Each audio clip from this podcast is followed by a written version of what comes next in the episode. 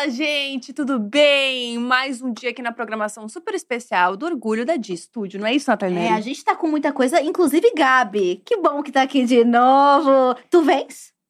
Tu vens, eu já escuto os teus sinais, que coisa linda. Desculpa, a gente tentei fazer uma piada aqui. Gabi volta de Floripa com uma energia floripana. Eu volto falando tu, tu fosse, tu vais quando. Eu falo uma coisa mais assim. Eu acho chique. É. Mas, ó, a gente tá com uma programação incrível essa semana. A Diacast tá ao vivo de segunda a sexta, como vocês sabem, com convidados, assim, maravilhosos que representam o nosso orgulho, que são várias siglas, mas muito mais do que siglas da nossa bandeira. E, além disso, a gente tá com programação. Programação. Entendeu? A gente tá com programação especialíssima no Pra Variar, que também tá acontecendo de segunda a sexta, com vários convidados incríveis. A gente tem a volta, o retorno de Bafo a Bafo. Olha aí, minha Muito gente. pedido. E além disso, o Toma Aqui Mil Que É Teu também tá especial essa semana, Tá né? especial, com três mulheres incríveis, que a gente fala sobre sexualidade, a gente também fala sobre feminismo, a gente fala sobre muitas coisas incríveis. É um dos meus episódios favoritos. Então assista. E além disso, foca no rolê, diva ao vivo, noite estúdio. A pessoa que vai tentar falar todos os programas, a gente não vai lembrar. Isso. Mas estamos com muita coisa incrível. Inclusive, nosso convidado de hoje, né? O nosso convidado de hoje, que é maravilhoso, ele é tudo, porque ele é ator, ele é podcaster, ele é dançarino, ele também adora um kikiki, ele, ele mesmo fala que ele é safado, então como não amar essa pessoa? E ainda produz muito conteúdo, gente. Três segundos antes de entrar, ele tava fazendo um puta story. Isso! Uma Bem-vindo, máquina. Dante! Muito obrigado, gente. Muito obrigado pelo convite. Eu me sinto me sentindo muito bem-vindo. Ah, Eu amando que você falando de tu. Sabe, é, eu sinto tu, tus, e começaram com Tu Vens, que é uma música de um ícone pernambucano, recifense, Isso. cujo qual também sou. Pernambucano recifense, não necessariamente um ícone. é, e é- eu, eu sinto que, que Floripa e Recife tem uma intersecção. É mesmo? A gente fala fizesse, gostasse, tu, aham, é muito viesse. É, é engraçado, porque de uma ponta pra outra, do nada, Teve uma te- O que, que É um aconteceu coisa. que fez a gente, a gente falar parecido? Unidos pelo tu. Pô, e tu é E pelo, bonito, hein? pelo f- S, fizesse, gostasse. Fizesse, gost- O gostasse é. É lindo. O fosse é, é puxado, eu acho, o fosse. Tu Será? fosse lá, Tu fosse. tu fosse lá é puxado, né? Tu vens? A gente, fala- A gente eu já fala- escuto teus sinais. que coisa maravilhosa. Eu quero começar com shade. Com um pouco de ódio já. Eu acho que a gente pode começar já nesse nível de kikiki. Que você postou um vídeo faz pouquíssimo tempo falando que nunca treinou perna. E a tua perna é uma perna, né, Dante? É, ainda é uma perna mesmo, de fato tem. tem E você não tem vergonha de fazer isso, de falar isso? Não.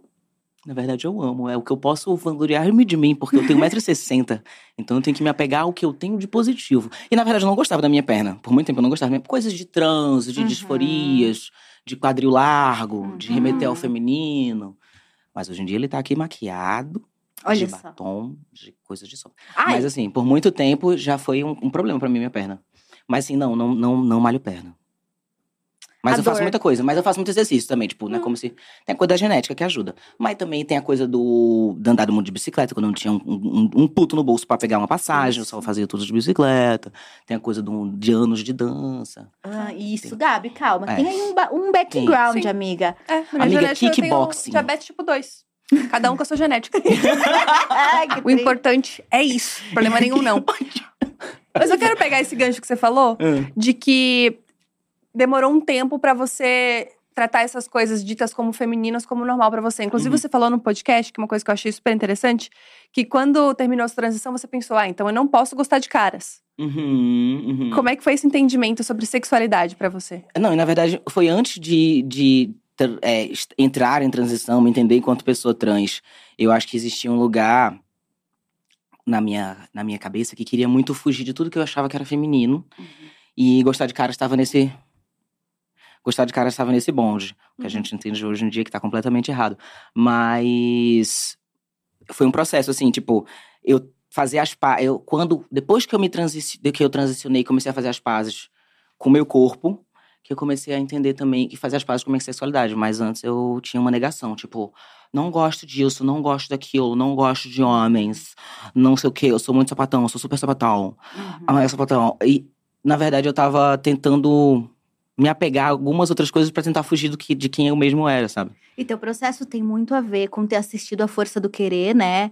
E ter buscado ali ou não necessariamente. Uh-uh. A gente tem essa informação, então não é verídica. Não, não é Hum. tão. Assim, eu achei muito importante. Mas foi antes, anterior Mas a foi isso. antes, eu, eu me entendi, eu, eu descobri que a transexualidade masculina existia é, transgeneridade, na verdade, né? A gente nem usa mais o termo transexualidade. Mas eu entendi, eu, eu descobri que essa possibilidade, que isso era uma possibilidade na minha vida em 2012, 11. Nossa, você era bem jovem, né? É, eu tava com 16 anos. Ah, não. É, assim, eu. É, Nossa, 2012 você tinha 16 anos. Tenho Meu Deus, 27 hoje em é dia. um bebezinho. Tenho 27 hoje em dia, gente. Caraca, peraí, calma. Nossa, a gente é muito ruim de conta. É, vocês são muito. que que é isso? Eu tava com quantos anos, então? Eu era uma, uma adolescente. Eu tinha a mesma idade, então, no caso. Tenho 28, eu tinha 17. Eu tava assim, nossa, gente, Nossa, um que- bebê. Olha, uma criança. Uma criança, gente. Claramente não, som, não somos. Nem de matemática, nem de exatas, nem de linguísticas, é. não somos, gente, não É somos. isso. Mas foi uma época que eu sinto que muitos meninos trans, teve toda uma geração de homens trans, de pessoas trans masculinas se entenderam mais ou menos na mesma época. Porque quando eu vou conversar com outros meninos trans que estão há muito tempo, inclusive que, tão, que produzem conteúdo na internet hoje em dia, muitos deles, a maioria deles se descobriu mais ou menos ali naquela mesma época.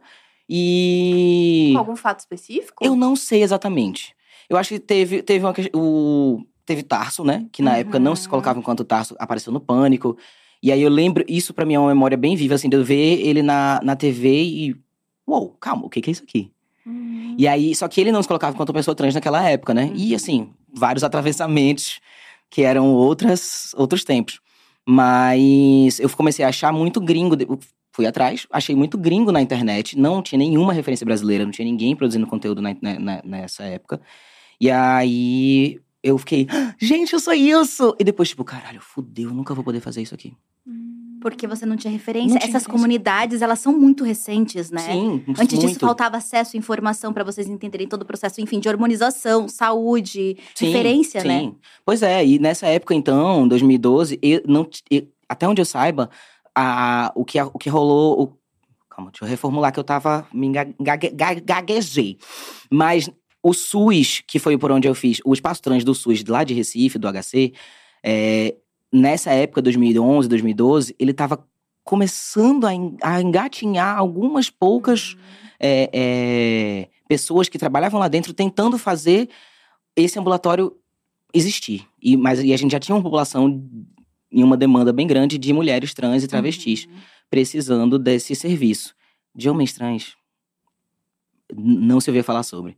Então ainda passou-se alguns anos e quando eu tinha 19, que eu entrei na faculdade, que eu tive coragem de que eu ah, me entendi, me aceitei pra mim mesmo também, porque teve todo esse processo de negação e não sei o quê, reprodução de transfobia, porque eu não queria ser isso, era isso, mas não queria ser isso. Uhum. E aí, quando eu chego na faculdade, aí o SUS já tem uma. O Hospital das Clínicas da faculdade já tem um ambulatório que ele comportava, ah, se não me engano, era 120 mulheres trans e 30 homens trans. E aí, e ainda não tinham preenchido todas as vagas. E aí, assim, você via como, tipo, a informa e essas pessoas existiam, mas a informação não tinha chegado. Uhum. Então aí veio também, logo após esse tempo, veio essa primeira leva de produtores de conteúdo pra internet. De meninos trans produzindo esse conteúdo. Eu, eu já conversando com vários outros, vários começaram a dar palestras e falar em instituições que não necessariamente produziam conteúdo pra internet, mas, Uhum. tipo, eu mesmo, mesmo dentro do, da minha leidicidade, não sei nem se essa palavra existe, é, eu comecei a falar muito sobre isso em lugares em instituições culturais, em faculdades, porque não tinha ninguém para trocar ideia sobre e começou a ser uma pauta, né? Uhum. Então, Você virou a própria referência, no caso. foi. A gente foi muito. Acho que essa, essa primeira leva de meninos trans a gente teve que ser muito nossa referência, porque a gente não tinha referência. Uhum. E aí foi. E os acessos também eram outros, né? Eu acho que vocês conseguiram ao longo desses anos se fortalecer muito enquanto comunidade e justamente lutar por esse por por essa invisibilidade, apagamento, porque Uhum. esses processos acabaram sendo muito solitários, né? Muito. Esse seu começo deve ter sido muito solitário. Muito solitário, muito solitário. E é, é um sentimento geral, assim, a gente se sentia muito só, a gente se sente muito só. E ainda é muito recente eu ter no meu convívio é, diário, ou assim, tipo, de fato, pessoas trans o tempo inteiro na minha vida. Tipo, a gente ainda. Sinto que a gente ainda tá espalhadinho aqui e ali, tem muitos de nós que estão. É, completamente isolados dentro dos meios deles. E eu acho que tem uma parte de. A gente tem que ir atrás também de se conectar com os nossos, mas tem uma parte de que às vezes a gente não tem força, às vezes a gente realmente não tem uma comunidade, a gente mora no interior e, pô, eu venho do interior, eu, eu morei por muito tempo no interior de Pernambuco. E lá, na época que eu morava no interior, é, quando eu me assumi lésbica, nós éramos as, as únicas sapatões da cidade, assim, assim, pelo menos da nossa faixa etária, de uma forma pública, porque a gente foi tirado do armário também, teve isso, que foi no B.O. Ah, sério? Foi, na escola. Nossa, não acredito. Foi pra escola de freira. Você já tinha experimentado uma primeira violência muito intensa. E depois teve que sair do armário de novo, né? Não, eu saí do armário três vezes. Eu saí do armário como, sapatão, bissexual. saí do armário como trans e depois Uhum. saí do armário como bissexual. E todas as vezes eu tive, eu, eu, eu tive é, questões bem latentes de cada saída do armário específica. Tipo, eu tive muita dificuldade. É, coisa da a primeira vez que saí do armário foi muito violento, porque eu tinha 15 anos. Tava começando a me apaixonar pela primeira vez e começando a ver uma história, ainda tava entendendo a minha cabeça. E aí fui tirado do armário e foi super violento, foi super, tipo, a escola não soube lidar. É, Era um a colégio forma- de freira, era um disse. colégio de freira. E aí eles comunicaram, tinha uma política de três strikes pra casais. E aí a gente, obviamente, não teve três, um terceiro, um, Foi um segundo, primeiro. foi no primeiro. E aí prenderam a gente na escola e só sa- a gente só saiu quando nossos pais foram buscar a gente. Nossa. Houve encarceramento. As Houve- freiras. Encarceraram duas sapatonas. Exatamente. Gente, mas isso realmente é extremamente violento. Não, foi foda, porque, tipo, eu tinha acabado. A gente, eu e essa, eu e essa menina, a gente namorou ainda por três anos. Era um relacionamento. Era um relacionamento, mas nessa época a gente tinha acabado de começar a ficar. Fazia um mês que a gente começou a ficar. E a gente tava, tipo, muito se descobrindo. Uhum. Tipo, ainda tava processando, entendendo tudo que tava rolando na minha cabeça. E eu ia chegar um momento que eu ia conseguir conversar com a minha família sobre isso. Mas isso foi atravessado e atropelado e passado por cima completamente. Então eu não tive esse momento de, tipo, respirar, me entender, fazer as pazes com o meu corpo, com meus gostos e conversar com eles. E a tua família? Foi difícil, né? Assim, foi, foi, um, foi um baque, foi uma.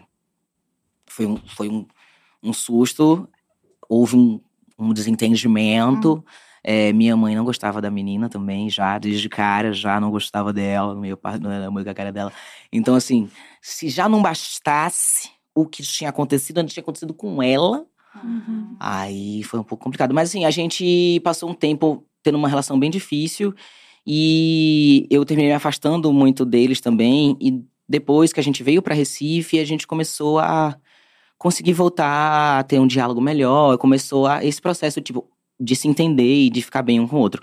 Nunca foi uma questão para meus pais de ser expulso de casa. E assim, isso é um privilégio que eu tenho. Porque a gente conhece, a gente sabe muito bem como é que é. Mas aí, não ser expulso ser um privilégio é uma palavra É dolorida, né? Nossa, puta merda. Você teve, assim, uma não violência no limite. Que é básico, numa- na verdade, que é um direito humano. Eu acho que deve estar no Estatuto da Criança e do Adolescente. Não sei, porque eu não sei de ju- coisas de jurídico. Mas é, foi, foi, assim, naquele momento, naquele Você tinha uma contexto, estrutura. eu Dadas tinha alguma estrutura. estatísticas. Dadas as estatísticas, eu tive Que uma loucura, estrutura. né? E, é, e o processo, já o processo, quando eu me entendi trans, foi mais tranquilo, porque eu já estava maior de idade, então, querendo ou não, os pais levam você mais a sério. Uhum. Eu tinha entrado na faculdade e eu entrei na faculdade num curso porque eu queria, tinha que entrar na federal, porque eu não tinha dinheiro para ir pra uma particular e porque eu tinha que entrar na federal, porque meus pais queriam que eu entrasse na federal. E aí não era o curso que eu me identificava. No segundo período, Qual primeiro- era o curso? Era expressão gráfica. Expressão gráfica. Expressão gráfica é coisa de desenho técnico, de você Ah. ser professor de engenheiro, de arquiteto. Eu só queria entrar no CAC, que era o Centro de Artes e Comunicação. Eu só queria estar Uhum. Entendi. ali, que era Aí Você já tava ali do ladinho. Tava ali do ladinho, que eu queria. Eu não sabia exatamente o que eu queria fazer. Eu sabia que eu, que eu era artista, mas eu não sabia o que eu queria fazer e foi o curso que eu consegui entrar. E aí, quando eu entrei lá no curso, o primeiro período eu fiz, sofrendo. O segundo período eu fiz. Vou viver, gente. Aí eu. Barzinho. Ai, não, eu fui fazer é, disciplina de teatro, gênero e sexualidades dissidentes. E foi pro teatro fudeu, né? É, não. E aí era uma, teatro, uma disciplina de teatro com pesquisa em gênero. Então, e já era uma coisa muito viva dentro de mim. E aí, quando eu entrei na, na disciplina, que eu comecei a experimentar, viver essas coisas, aí eu fiz, é, galera, não, vai ter escapatória, não. Eu me assumi. A primeira vez que eu me assumi, me coloquei enquanto trans, me posicionei enquanto trans, foi nessa disciplina. Foi para as Caraca. pessoas dessa disciplina. E pra mim, essa é a minha primeira namorada. Foi a primeira. Quando eu tinha 16 anos, ela foi a primeira pessoa que soube. Mas depois eu fui falar dentro dessa disciplina. Você sabia desde muito antes, então. Desde de- muito. É, eu já sabia desde meus 16. Caraca. Só que eu guardei até meus 19. Não deve ter sido fácil. É, a gente vai sublimando, soterrando muita Uhum. coisa, né? Uhum. Mas é porque seria muito mais difícil. É, você veja o que aconteceu comigo no colégio. Porque eu beijei Uhum. uma menina. Imagina fazer uma transição de gênero dentro daquele contexto, no interior, Uhum. estudando na escola de freira. Tipo, era impensável, inimaginável, era impossível. E aí foi quando eu entrei na faculdade que eu percebi que, pera, As coisas mudaram. é, e eu acho que eu posso sim, aqui eu tenho acolhimento. Lá eu tinha, tinha outras pessoas que também eram. estavam nesse lugar de acidente de gênero. E aí eu fiz, é, aqui dá pra. Acho que me sinto confortável agora. E aí foi diferente. A coisa da relação com a família foi diferente também, porque a partir do momento que eu entendi, dentro de uma cadeira de pesquisa de gênero, eu já fui me. é, é, me nutrindo de conhecimento em Uhum. gênero. E também fui atrás do espaço, do espaço trans, né, no HC. Uhum. Então lá eu já fui, antes de falar com meus pais, eu já procurei um, um auxílio psicológico. Que Nossa. incrível. Aí quando eu fui conversar com eles, é, eu já tinha me preparado médio, Uhum. porque na verdade eu fui conversar com eles porque eles me viram de binder. Porque eu é, ia com o binder aberto, né? O binder é o negócio que aperta o peito. E aí o meu era tipo um colete. E aí eu é, tinha uns. Aquelas anilhazinhas, não sei como é que chama, que você Uhum. prende assim do Os lado. ganchinhos. Os ganchinhos. Aí eu ia com ele aberto, com a camisa, com a camisa mais folgadinha e tal, de shortinho. Aí eu chegava na escada do prédio, fechava, botava outra camisa por cima, botava uma bermuda e me troquei muito de roupa no na rua. ônibus. No ônibus não, no elevador. sei lá. No, na escada. Caraca. Nossa. Aí ele, minha mãe pensa, por que, que é isso aí? Fiz nada não, tô com pressa, isso aqui é meu ônibus. Não, não, não. E aí eu fiz, é, eu vou ter que falar agora. Aí eu falei, mas aí foi outra recepção, foi difícil. Mas foi uma Uhum. outra recepção. E nesse espaço da faculdade, você não só se encontrou é, dentro de, tipo, expressões de gênero, mas você também se encontrou artisticamente, né? Porque, tipo, a arte é- faz parte da tua vida, ser ator, ser dançarino. Como é que você saiu de desenho gráfico, técnico, sei lá, pra esse mundo? Então, na verdade, eu sempre. sempre ai, é muito engraçado falar disso. Mas eu sempre fui artista. Tipo, sempre foi uma coisa que existia dentro de mim desde criança. E minha família, tipo, minha mãe fez. Vê se você gosta de desenhar, desenha, toma papel. Ah, que legal. Não sei o quê. É, me levou pra uma escolinha de arte em Recife. E aí, assim, eu tive estímulo que é, legal. é, alimentar essa coisa de, de criança artista em mim Uhum. quando, quando criança. E aí meu, eu tinha um tio que trabalhava com artes também. E quando eu tava com uns 15 anos.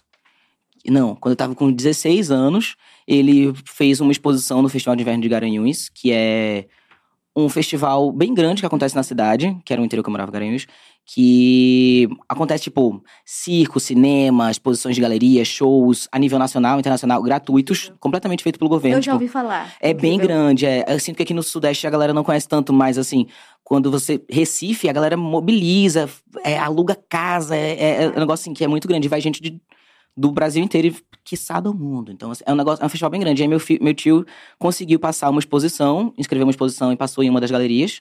E aí ele me chamou pra participar da exposição, da exposição, exposição coletiva. E aí eu fiz, participei. Foi a primeira vez que eu fiz uma exposição, fiquei. "Ah, Gente, que legal! Aí no ano seguinte eu me inscrevi sozinho e fiz também um mural. Demais. Aí, tipo, já, já mesmo antes de entrar na, na, na faculdade, eu já, já comecei a transitar pelo ambiente de arte. Então, participei de festival de grafite, porque eu grafitava também é, na produção e participei como artista de um outro. Então, assim, eu fui enveredando, enveredando assim, o ramo da arte. Aí fiz, vou fazer artes visuais, gente, vou fazer artes. Não passei na faculdade de arte, na, na federal. Aí passei no Instituto Técnico, no, no Instituto Federal. Aí fiz no Instituto Federal. Comecei a fazer. Aí depois passei em expressão gráfica. Aí fui fazendo os dois ao mesmo tempo. Caraca. Aí depois fiz a Unenem de novo, passei na Federal em Artes Visuais. Aí bacana, quase me formei, mas não cheguei a me formar.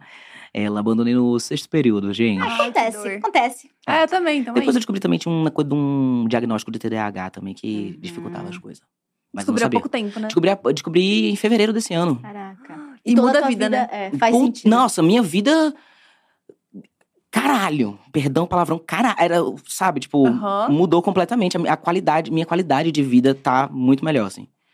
Eu conseguiria, eu acho que eu conseguiria ter terminado a faculdade se eu É. tivesse Que loucura, antes, né? se eu tivesse Ai, medicação. eu tivesse Conhecimento antes. liberta muito. Mas, meu, eu queria muito que você virasse, assim, um pouco pra televisão pra mostrar. Qual Olha, câmera? Gente. Pra quatro, pra quatro. Pra quatro. Gente, Ai, não é pra quatro. Ah, é pra quatro. isso, sim. isso. Aí, aí. Olha isso. Foi ele que fez, gente. É, que é um Dá pra ver muito, tá incrível.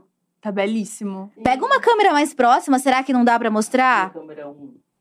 cima e câmera 1. Isso, isso, mostra assim. Não, a outra. Ai, câmera 1, pega ali. A câmera 1 tá super fechada, eu acho. Olha os detalhes, gente. E olha a, frase. Quando uma pessoa. Melhor você ler, né, Dante? Quando uma pessoa trans decide acabar com a própria vida, ela foi assassinada. Quando uma Isso é pessoa incrível. trans decide acabar com a própria vida, ela foi assassinada. Você Você fez você tá trans assim, baile, né? Essa foi, essa frase aqui em chinês quer dizer nem homem nem mulher. no, mic- no Mickey. Ah, per- perdão, gente, eu aqui falando como se vocês estivessem me ouvindo. É, a frase está descrito quando uma pessoa trans decide acabar com a própria vida, ela foi assassinada. E eu fiz essa, essa, esse casaco para o transbaile, né? Esse, esse blazer para ir pro transbaile, que tinha esse contexto todo. E eu tava muito com a cabeça em popô, né? E tem um amigo meu também que esses dias tava no. Lá de Recife. Tava. Eita. Tava no. Também foi parar na UTI, porque também passou por uma situação. Ele vem enfrentando uma depressão muito pesada. E ele é uma pessoa super, super importante para o movimento trans a nível nacional, assim. Uhum. E você vê, nossa, ele é uma pessoa super importante pro movimento trans, ele mudou tudo, ele fez a diferença para os homens trans no Brasil. E mesmo essa pessoa que tem essa importância histórica tão grande, é uma pessoa que está suscetível à, à violência alheia e a nem sempre a gente tem força para tudo, né? Exato. E aí eu tava com a cabeça muito nesse lugar. E então parte de uma homenagem, parte de um de um protesto também, de vontade de falar uma coisa. Porque a referência também para essa frase vem de uma adaptação de Morte e Vida Severina, que o Maslute fez para O Maslute é um grupo de teatro lá de Recife. E eles fizeram essa adaptação para o teatro. Só que quem conhece o Maslute é um grupo de teatro muito experimental. Então eles não fizeram, tipo, o Morte e Vida mesmo. Eles fizeram um estudo e eles brincam muito com a linguagem. E dentro da peça tem uma frase que eles falam que é quando uma pessoa morre de fome, ela foi assassinada. Uhum. Que é outra, que é uma verdade, eu me arrepio Exato. até. Tipo, é muito lindo o o- a peça em si. E essa frase me pegou muito. E aí eu me peguei refletindo sobre essa frase e também com essas notícias, com, também tinha acabado, tinha rolado a marcha trans e a gente viu o caso do Arthur também, que tinha uns amigos dele lá, que também foi um menino que acabou com a própria vida. E tava fluindo esse pensamento na minha cabeça e eu lembrei dessa frase e eu pensei, ah, quando uma pessoa trans decide acabar com a própria vida, ela, ela também foi assassinada. Então vem desses lugares. E aí a frase em chinês, que eu tava falando também, tem uma frase em chinês aqui que quer dizer nem homem nem mulher. Que é uma frase, é, eu passei um ano estudando chinês e aí veio a pandemia, eu parei de estudar, pretendo Meu muito Deus, voltar. gente. É, muito, é muitas coisas diferentes ao mesmo tempo. Amiga, TDAH que chama. que Vários focos. Vários focos. Mas eu achei isso muito maravilhoso, na verdade, porque você tem muitos níveis de interesse em muitas coisas, assim. É, mas tem aquela. Assim, hoje em dia eu tô fazendo as pazes com isso, eu tô entendendo que isso é válido. Mas por muito tempo da minha vida, eu me entendia como uma pessoa sem um foco, sem um. Nossa, você não vai pra lugar nenhum, você não escolhe um lugar pra você, para onde você vai. Exatamente. Então foi um- muito um ponto de, tipo, insegurança e conflito interno, assim, tipo. Meu Deus, o que é que eu vou ser da minha vida? Todo mundo já sabe o que, é que vai ser, todo mundo gosta de alguma coisa. E pesquisa anos sobre aquilo e vai. E eu era essa pessoa, tipo, ai, vou vendo tudo, mas não me especializo em nada, não sei o quê. E aí, isso era. Hoje em dia, eu vejo isso como uma coisa muito positiva. E eu aprendi também a dançar junto com essa minha. Essa, esse meu jeitinho.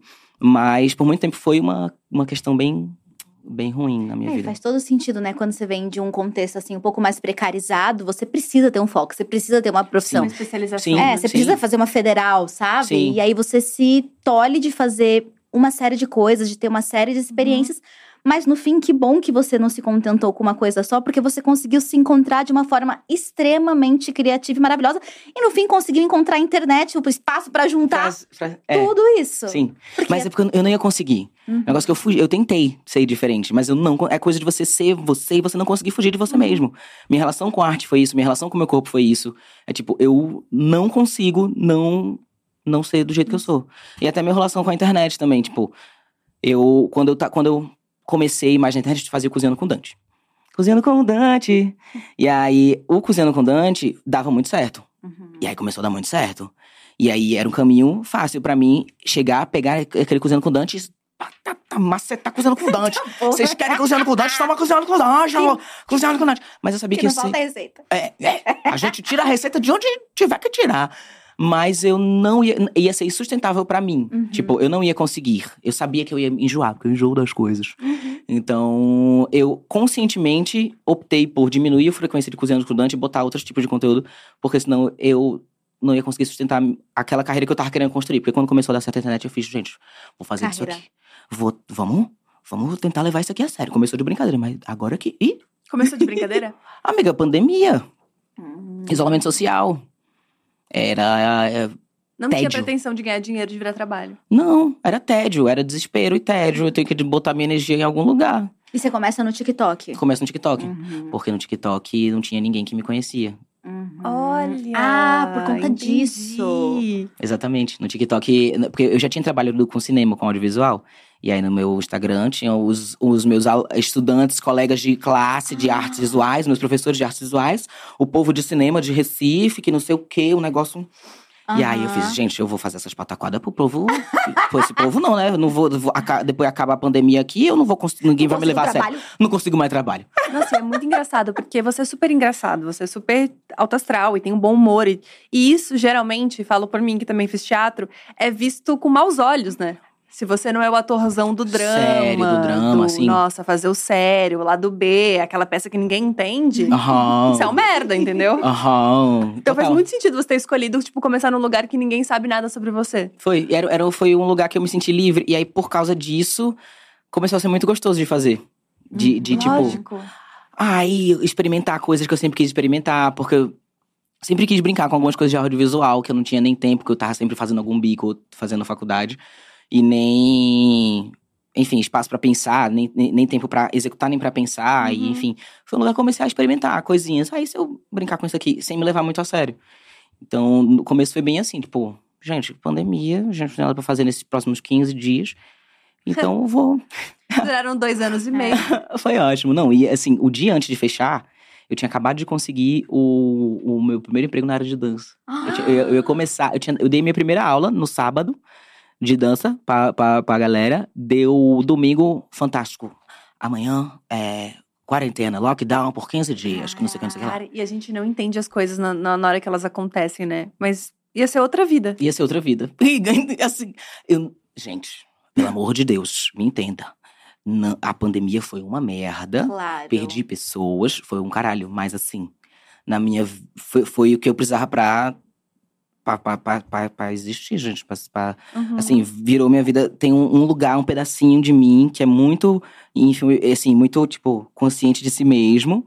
De que, tipo, esse momento de parar tudo foi um momento que mudou minha vida e que eu, eu, eu precisava daquilo naquele momento. Uhum. Mas de jeito nenhum, ne- Uhum, no lugar de, tipo, exato. nossa, temos que ser gratos à pandemia. Um caralho, né, porra? Exato. Tipo, foi Talvez mais cedo ou mais tarde isso também voltaria. Porque é isso, quando existe algo tão latente dentro de você, você já tinha esses desejos Uhum, de experimentação. Pois é, em algum momento ia- ia vir. Uhum. E aí foi o que trouxe naquele momento. Exato. E boa como é que foi pro Instagram? Ah, foi porque eu tinha que me inscrever. Eu queria me inscrever pra um reality do, do TikTok.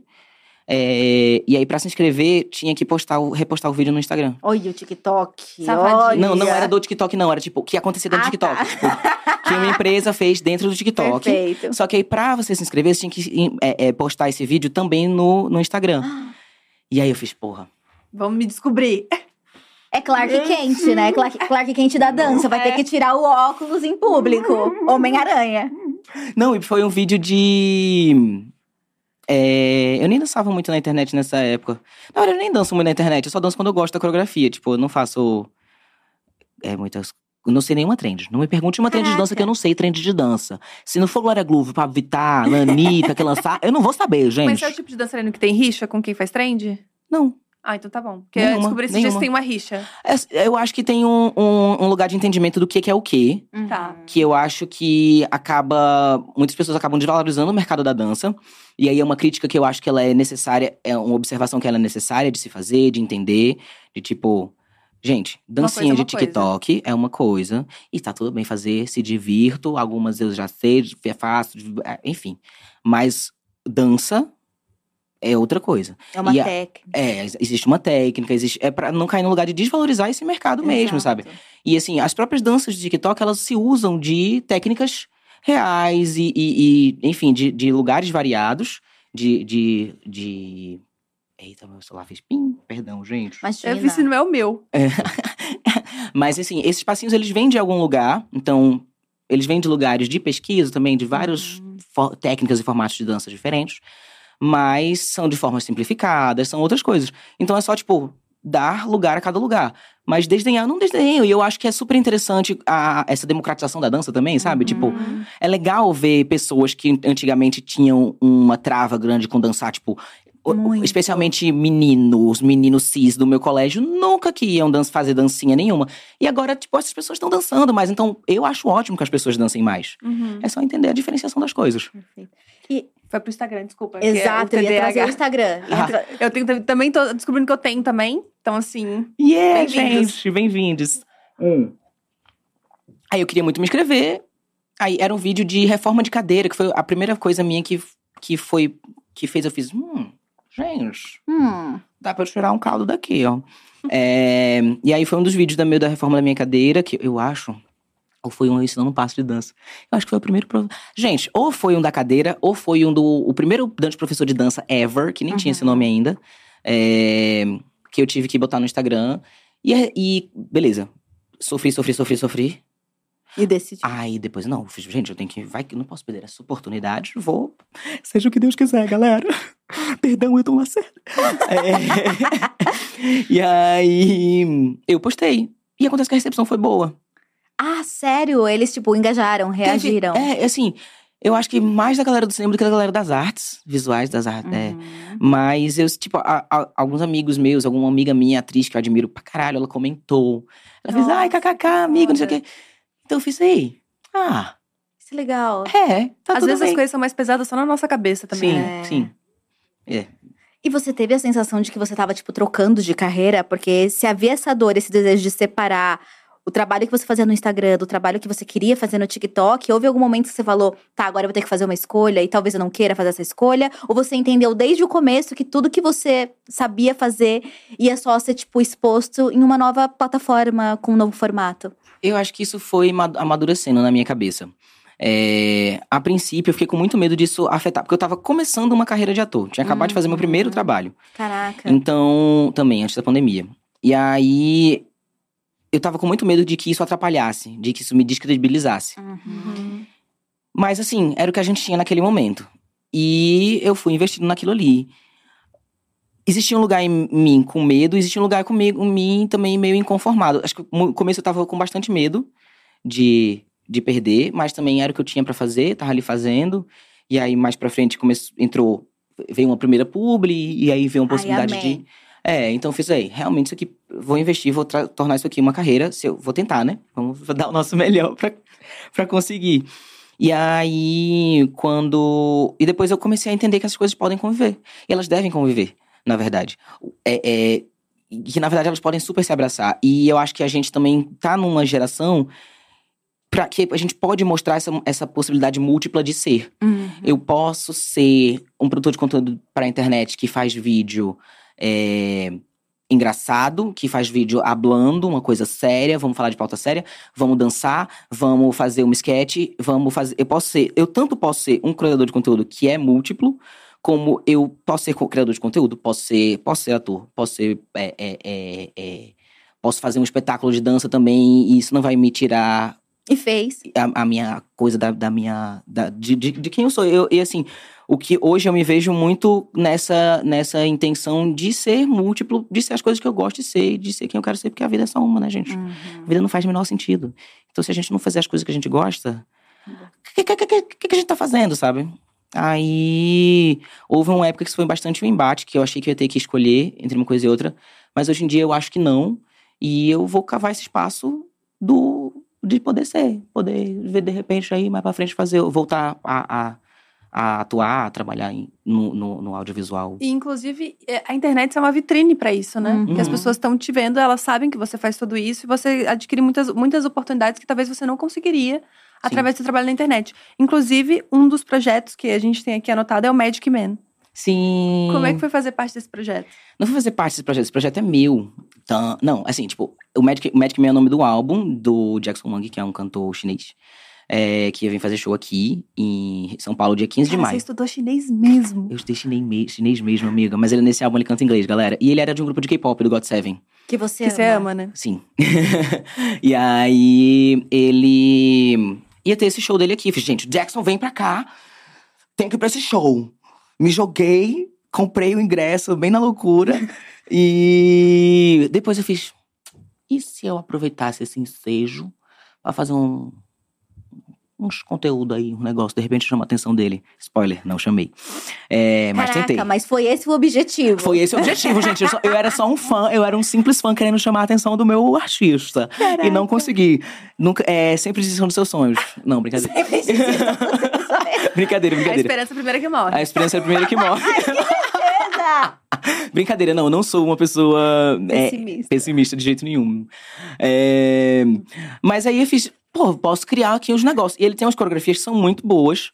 E eu queria, já faz tempo que eu queria fazer. E aí comecei, hoje em dia tem uma pessoa que trabalha comigo, uma produtora.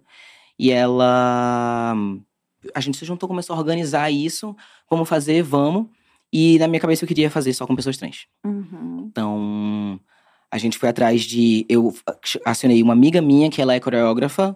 Ela é, é, uma, ela é, é a coreógrafa da Dani Bond, a Kona. Ai, que Ah, que legal. A Zion, maravilhosa. E aí, acionei ela pra ela dançar comigo a princípio. E depois ela fez: Amigo, é melhor eu dirigir vocês e não dançar. Pra poder coordenar tudo, porque a gente tá com o tempo apertado.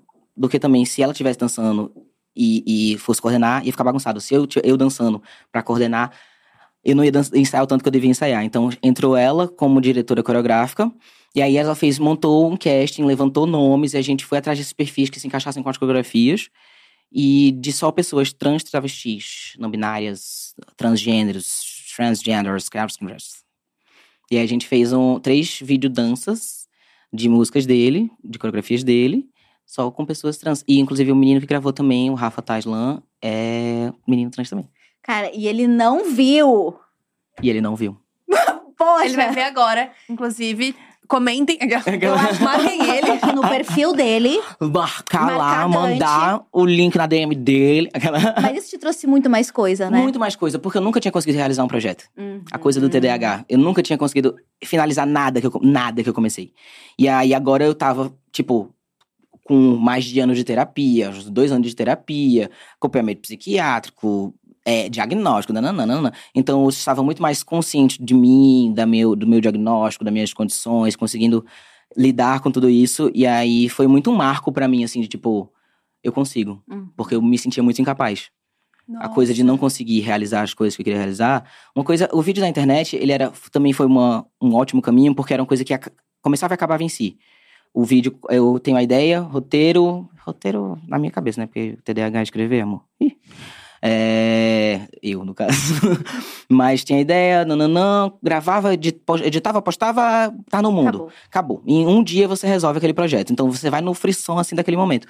Mas um projeto longo, extenso, eu já tive várias ideias, várias vontades, mas nunca tinha conseguido realizar. Então foi um marco muito grande pra mim, pessoal, é, de pessoa física mesmo, tipo, olha, você consegue, cara. Você consegue Uhum. realizar os projetos que você quer realizar. É, é. Então, fiquei, eu fiquei muito orgulhoso de mim nesse nível, num nível muito pessoal. E aí fiquei muito orgulhoso de mim também no nível profissional, porque eu senti que eu tava conseguindo realizar algo grande para os braços que eu tinha, para o que eu podia fazer naquele momento. E eu me senti muito orgulhoso de mim também, e no nível social de eu estar fazendo um projeto trabalhando só com pessoas trans. Isso é muito E aí, assim, foi, foi muita realização, muita realização. Passei dois dias depois chorando, de o Dante felicidade. se sentia sozinho lá no começo, né? Exatamente isso, exatamente isso. E assim, um dos meninos que tava no, que tá no, no elenco, ele não tinha pessoas trans na no convívio dele nenhuma. Era a Uhum. primeira vez que ele tava interagindo e lidando com outras pessoas trans. Então, eu tô arrepiado de novo aqui no, no bracinho. É, então, eu, ele ali começou a interagir com outras pessoas trans, a ter outras pessoas trans dentro do convívio dele.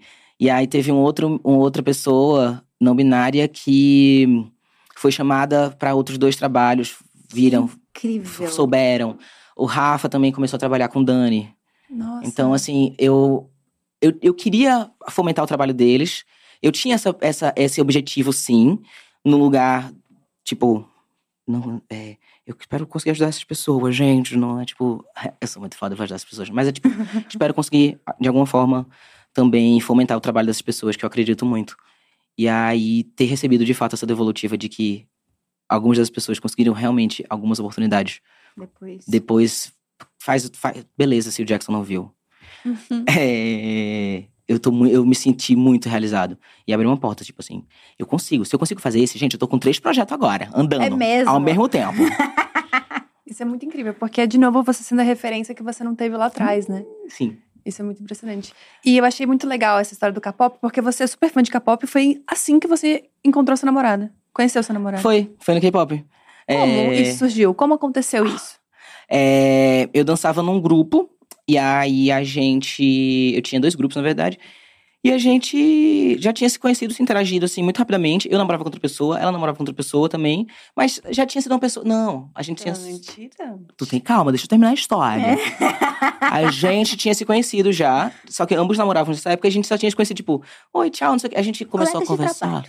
É, não, e a gente não tinha uma interação mesmo. A gente começou a conversar num evento X, porque ela tinha feito a- a- com suas próprias mãos um, um apetrecho do, do figurino dela. Eu fiz, nossa, que legal, como é que você fez? A gente começou a conversar brevemente sobre isso. Beleza, passou, nunca mais vi. A gente se viu depois no outro evento, fiz, oi, oi, passou. Aí nosso grupo precisava de uma pessoa. Um tempinho depois, nosso grupo precisava de uma pessoa para fechar uma formação. E a líder do nosso grupo chamou ela. Fez, ah, ela é boa, vamos chamar ela. Fiz, chamou ela. Aí, o nosso santo bateu na hora. Tipo, primeiro ensaio. Sabe Era. quando você dá match imediatamente com a pessoa? Tipo, mesmo neurônio. Só que aí a gente namorava. Acho que ela já tinha terminado, mas eu tava namorando já com outra pessoa. E aí era só essa amizade, assim, que era muito intensa, muito não sei o que, que não sei o que lá. Mas existia um. Gente. Uma coisinha, um, um comichão. Um comichãozinho, um comichãozinho que a gente faz assim. Que as outras pessoas percebiam. Eu não, Não. percebia. Ai, Bem filme. É. muito filme. Mas que você sabe que você não percebe? Que do nada vocês dançando Dirty Dance lá, uma coisa meio um erguendo o outro. E tá todo mundo assim, é ah, para. é amigo. Aí, mais pra frente, depois também esse namoro veio ao seu, chegou ao seu fim. Eu e ela, a gente ficava, um beijo aqui, um beijo ali, que não sei o quê. Mas eu tinha me entendido já como uma pessoa não monogâmica. Uhum. E ela, Antes do relacionamento. an- an- antes de namorar com ela. Inclusive, a gente demorou a namorar por causa disso. Porque eu me entendi enquanto pessoa não monogâmica, ela não. E isso pra mim era uma questão muito importante. Uhum. É, gente, eu não tenho mais, não, não, não terei namoros monogâmicos, por- porque não sou uma pessoa monogâmica, não, não posso, não posso ter um relacionamento assim. Como veio esse entendimento? Fazendo merda, né? Ah, Entendi. Fazendo merda, galera, fazendo merda. E aí. E.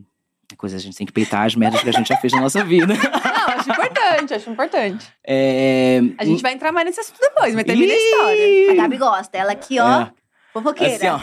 Ó. Mas eu quero saber mais, mas Fala. termina aí. Fala. Mais. É, E eu já tinha tido relacionamentos abertos, abrido, abrido relacionamentos, aberto, relacion... não sei, é, em outros momentos, quando o relacionamento tava ruim, nesses outros relacionamentos. Achei que você ia falar quando o relacionamento tava fechado. não, é, quando ele tá fechado a gente abre. Não... É, então. Ele- Já Mas já- comigo se me avisar. Então, Ah. tem esse, tem esse, esse Tem esse recorte. Não, mas tipo, eu já tinha vivenciado relacionamentos abertos. Quando, ah, o relacionamento da gente tá ruim, vamos abrir pra ver se melhora? Não façam isso. Não é assim que não monogamia funciona, não é assim que relacionamento aberto funciona. Pra Ai. você abrir o relacionamento, você tem que estar muito bem com o seu parceiro.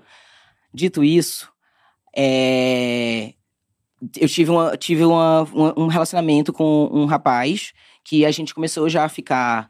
é, E ele já, já- ele já tinha esse entendimento dele, e ele passou a me ensinar muita coisa sobre, tipo, que isso é um relacionamento sério, que um relacionamento aberto é um relacionamento sério, que e eu, tipo, foi uma virada de chave de eu me entender e entender que é, o meu desejo, o meu afeto e a, a, a minha vontade de, de me esfregar ali não, não a- apaga o afeto, o amor, o carinho que eu sinto por essa pessoa e que essas coisas podem conviver e que, na verdade, é uma forma que eu entendo muito mais saudável de não ver o corpo do outro como sua posse, Uhum. como. Sabe? Uhum. E aí eu fui tendo esse, esse processo, essa vivência de entendimento de não monogamia. E ela tinha as questões dela. E eu, tipo, gosto demais de você. A gente tem uma parada muito legal. Mas a gente não pode. Eu não, eu não posso. Me negar. Eu não vou abrir mão disso mais. Porque eu abri mão disso. E me coloquei em situações que não eram confortáveis pra mim. Então não vou fazer mais isso, nem comigo, nem com você, nem com ninguém. E aí ela, depois de um tempo, ela teve, a gente continuava ficando, a gente tinha uma dinâmica muito legal, a gente ficava, era muito amigo, sempre foi, a gente sempre foi muito amigo.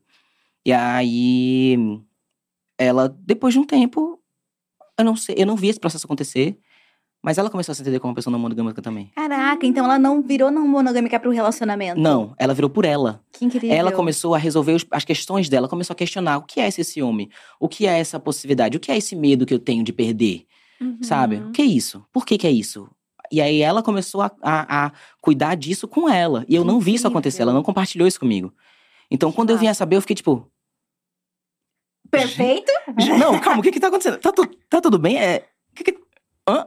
Ela foi- aí ela foi me explicando, tipo, mas assim, eu, eu tomei um susto, um susto positivo, mas assim, foi meio tipo, gente. E aí a gente entendeu que a gente podia, de repente, botar um nome nisso e ser alguma coisa com um nome. E a gente achou que nada ia mudar, porque a gente já tinha uma dinâmica muito gostosa. Só que melhorou a dinâmica. Ah. A gente passou a dialogar muito mais sobre as coisas. E eu acho que uma coisa que eu gosto muito da não monogamia, é que ela prevê isso. Ela prevê o diálogo, ela prevê a Uhum. conversa. É, é, tem- a gente tem diálogos que não estão dentro, que é raríssimo casais monogâmicos terem. Uhum. Então, é, Tipo o quê? Amigo, quando a gente conversa, assim, muitas coisas sobre desejo, você vai falar que você olha o outro, que você sente desejo pelo outro. Dentro de uma relação monogâmica, isso vai ser palco pra uma discussão tenebrosa. Insegurança. Insegurança e tudo mais, vai dar BO. É, você curtir foto é um grande BO. Então, quando você tira esse problema, você abre uma janela de uma possibilidade de várias outras conversas, de vários outros diálogos, de conversar e entender os seus desejos num outro lugar. E aí, porque a, a régua do, da, da, da traição nesse lugar, a traição existe dentro de um relacionamento monogâmico, só que tá em outros lugares.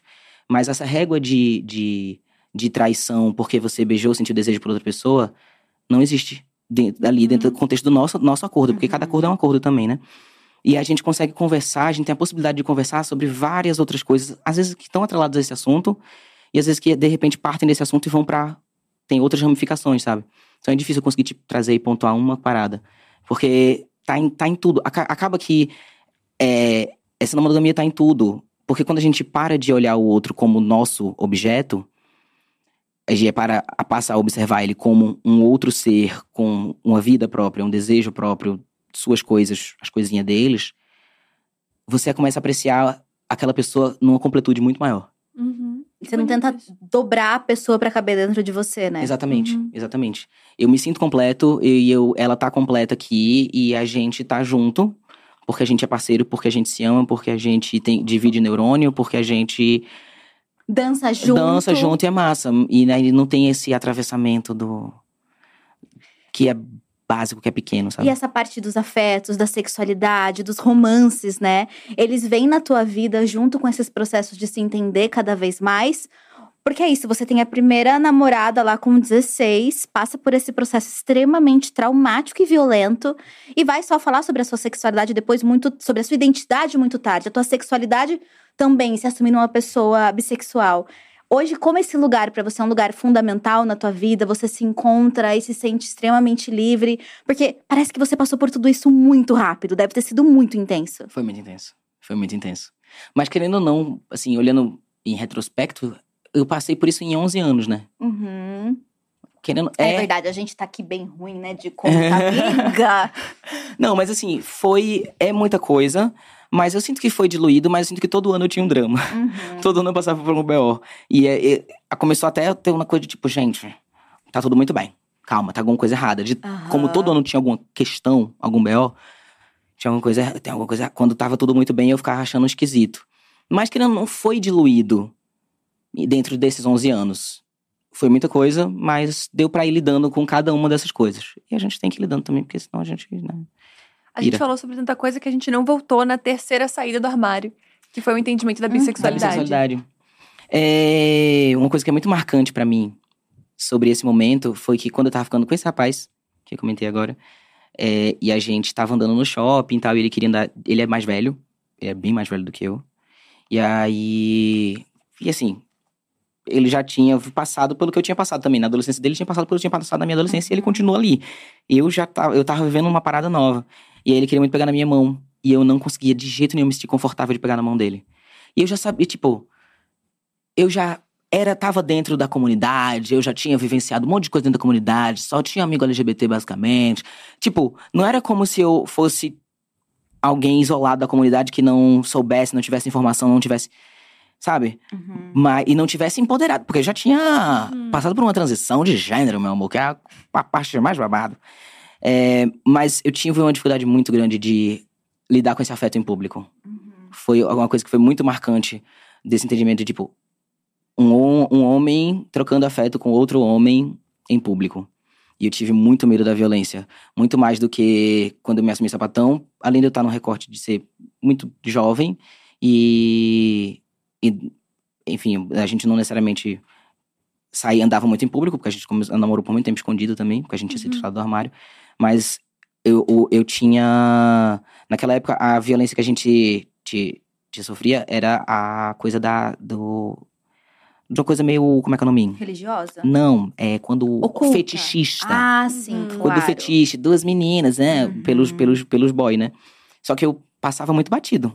Eu não percebia. Eu, com 15 anos de idade, eu não percebia que aquilo era uma violência. Tem que ser muito, muito Mu- novo, né? Muito novo. Então, tipo, ah, beija aí ela pra ver se vocês são namorada mesmo. Então já estavam Uhum. estavam fetichizando a gente. Só que eu não tinha noção. A gente não conseguia perceber pela nossa idade e pelo nível de discussão que não tinha sobre esse assunto. Uhum. Eu acredito que uma little sapatonazinha de 15 anos hoje em dia já tenha mais consciência disso do que eu tinha é, é, é, coisas de 13 anos, não sei fazer conta. Tudo mudou muito rápido. Tudo mudou muito rápido.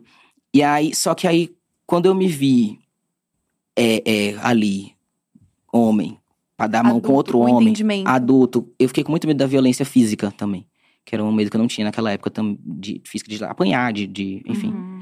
É, e os olhares eram muito mais. Porque as, as pessoas não levam a sério o casal de meninas, acham que é duas amigas. Aham. Então esse- existe essa invisibilização também de- dos casais lésbicos. E aí. Enfim, era, era. Eu tive muito medo porque a gente ia ser muito percebido. Eu não era tão Uhum. percebida com ela. Os olhares não, não levavam a gente a sé- enquanto casal, mas ali com ele levava. Então teve esse momento assim de tipo. Uou, medo. Agora, no geral, foi muito um processo de tipo. E parando de fazer sentido, eu, a forma como eu me colocava em questão de, de sexualidade, porque eu ficava. Eu, ai, gente, então, fico com meninas, gosto de meninas. Mas a primeira festinha que eu ia, eu tava chupando na língua do menino, tava me esfregando ali no canto com não sei quem, e não sei o que lá. Ai, não sei o que. Gente, eu falei, gente. é, Foi muito um processo mental de. Uhum. de é, estou. de tentar alinhar gênero e sexualidade numa ideia muito errada. Que de- Nossa, sim. passou. é, Passa por isso, né? Passa tipo, pa- agora eu sou um homem que gosta de mulheres. É. E só. Mesmo tendo, sendo absolutamente letrado. É, não, mas esse foi um processo, né? Uhum. E eu fui me letrando também. É, mas e é, e é uma pergunta super comum que a gente, que eu me deparei muito quando eu comecei a dar palestra. Tipo, é, e ouvi também, ah, mas vai virar homem pra ficar com homem? Então ficava mulher. Então as pessoas não estão, não entendem, não estão acostumadas a desassociar uma coisa da outra. Uhum. E em algum lugar inconsciente, eu tava nesse lugar. Então foi um processo de quebrar com isso e entender que isso não fazia o menor sentido. E que eu gostava de homem também. E eu queria beijar na boca deles também. Perdão, gente, um pequeno arroto. é, queria. E eu queria fazer as coisas que meu corpo sentia vontade e eu ficava fingindo pra mim mesmo que não. Que não. Então foi um pequeno processo de, tipo, ir quebrando com isso e entendendo que não fazia o menor sentido. E, gente, eu gosto de gente. Seres humanos, maiores de idade. Interessantes. Pra ficar certo, né? não, pelo amor de Deus. Não é Tá, e quando você disse que você é safado, no seu próprio podcast, que é uma, uma referência que a gente tem no seu próprio podcast. Não foi inventado. é, você mesmo disse no seu próprio podcast, no seu próprio espaço. Uhum. É, o que, que você quer dizer quando você fala que você é safado? Que eu tô safado. Ai, gente. Ai, meio-dia, Gabi. Gabi. Gente, uma hora galera, dessa, vamos. galera, tá podendo. Abriu o cabaré, eu bora. vou derrubar a Dia TV hoje. Derrubar a live inteira. Que ódio. Ai, gente, eu tenho uma sexualidade muito aflorada, gente. Eu Uhum. gosto de fazer coisas. Você quer fazer perguntas mais específicas? Ou não? Sem se posso pelo horário. A mulher no ponto falando agora com ela. E aí, eita, que, que o discussão ponto. O switcher tá intenso. Mas é safado Não, de pegar geral, é safado de tudo vale, é uma coisa Vamos meio lá, calma. 50 tons de cinza, o que que é? Tem, depende do dia. Sabe? A gente tem momentos e momentos. Eu não necessariamente saio. Ai, não sei, saio pegando geral, coisa de festa. Não necessariamente, mas às vezes sim. Mas não, to- não sempre. Tem vezes que eu vou sem ter dado um beijo numa boca. Mas tem vezes que vou tendo. Vou, não vou pra minha casa, Uhum. sabe? Eu tenho uma libido muito alta. Entendi. Eu tenho bastante libido. Então, assim, gosto muito do coisa- ato, da coisa. É, É a coisa da dança, da expressão corporal. é eu tal, gosto de, de movimentar meu corpo. Entendeu? Eu gosto de movimentar. É, carreira solo, faço bastante carreira solo. É consciência corporal, né, É, Dante? consciência corporal, exatamente. A coisa da testosterona também não aju ajuda Pois bastante. é, Ela é. dá uma tacada, menina, que, eita, tem uma época do mês que dá um pico assim. que, que é isso? Ouviu? Eu entendi também. Gente, esse- tá bem a Gente, mais. Que, Um que a gente. microfone diferente. O que, que significa isso, gente? Também não sei, gente. Eu não sei o que tá acontecendo, galera. Acho que elas estão falando com o ponto. É, não- realmente a gente não entendeu essa. Mas já, assim, vale tudo, inclusive no relacionamento? Então, vale tudo médio, tudo tem limite, tudo tem, tem vontades. Uhum. É, Mas você sabe pegar gente junto. Sa- saímos, saímos. Tem vezes que eu não tô afim de pegar ninguém, ela vai lá e pega, eu faço. Vai lá, amor. Isso. Vai lá, Isso. amor, gente. Vai, amor, beija a boca dela.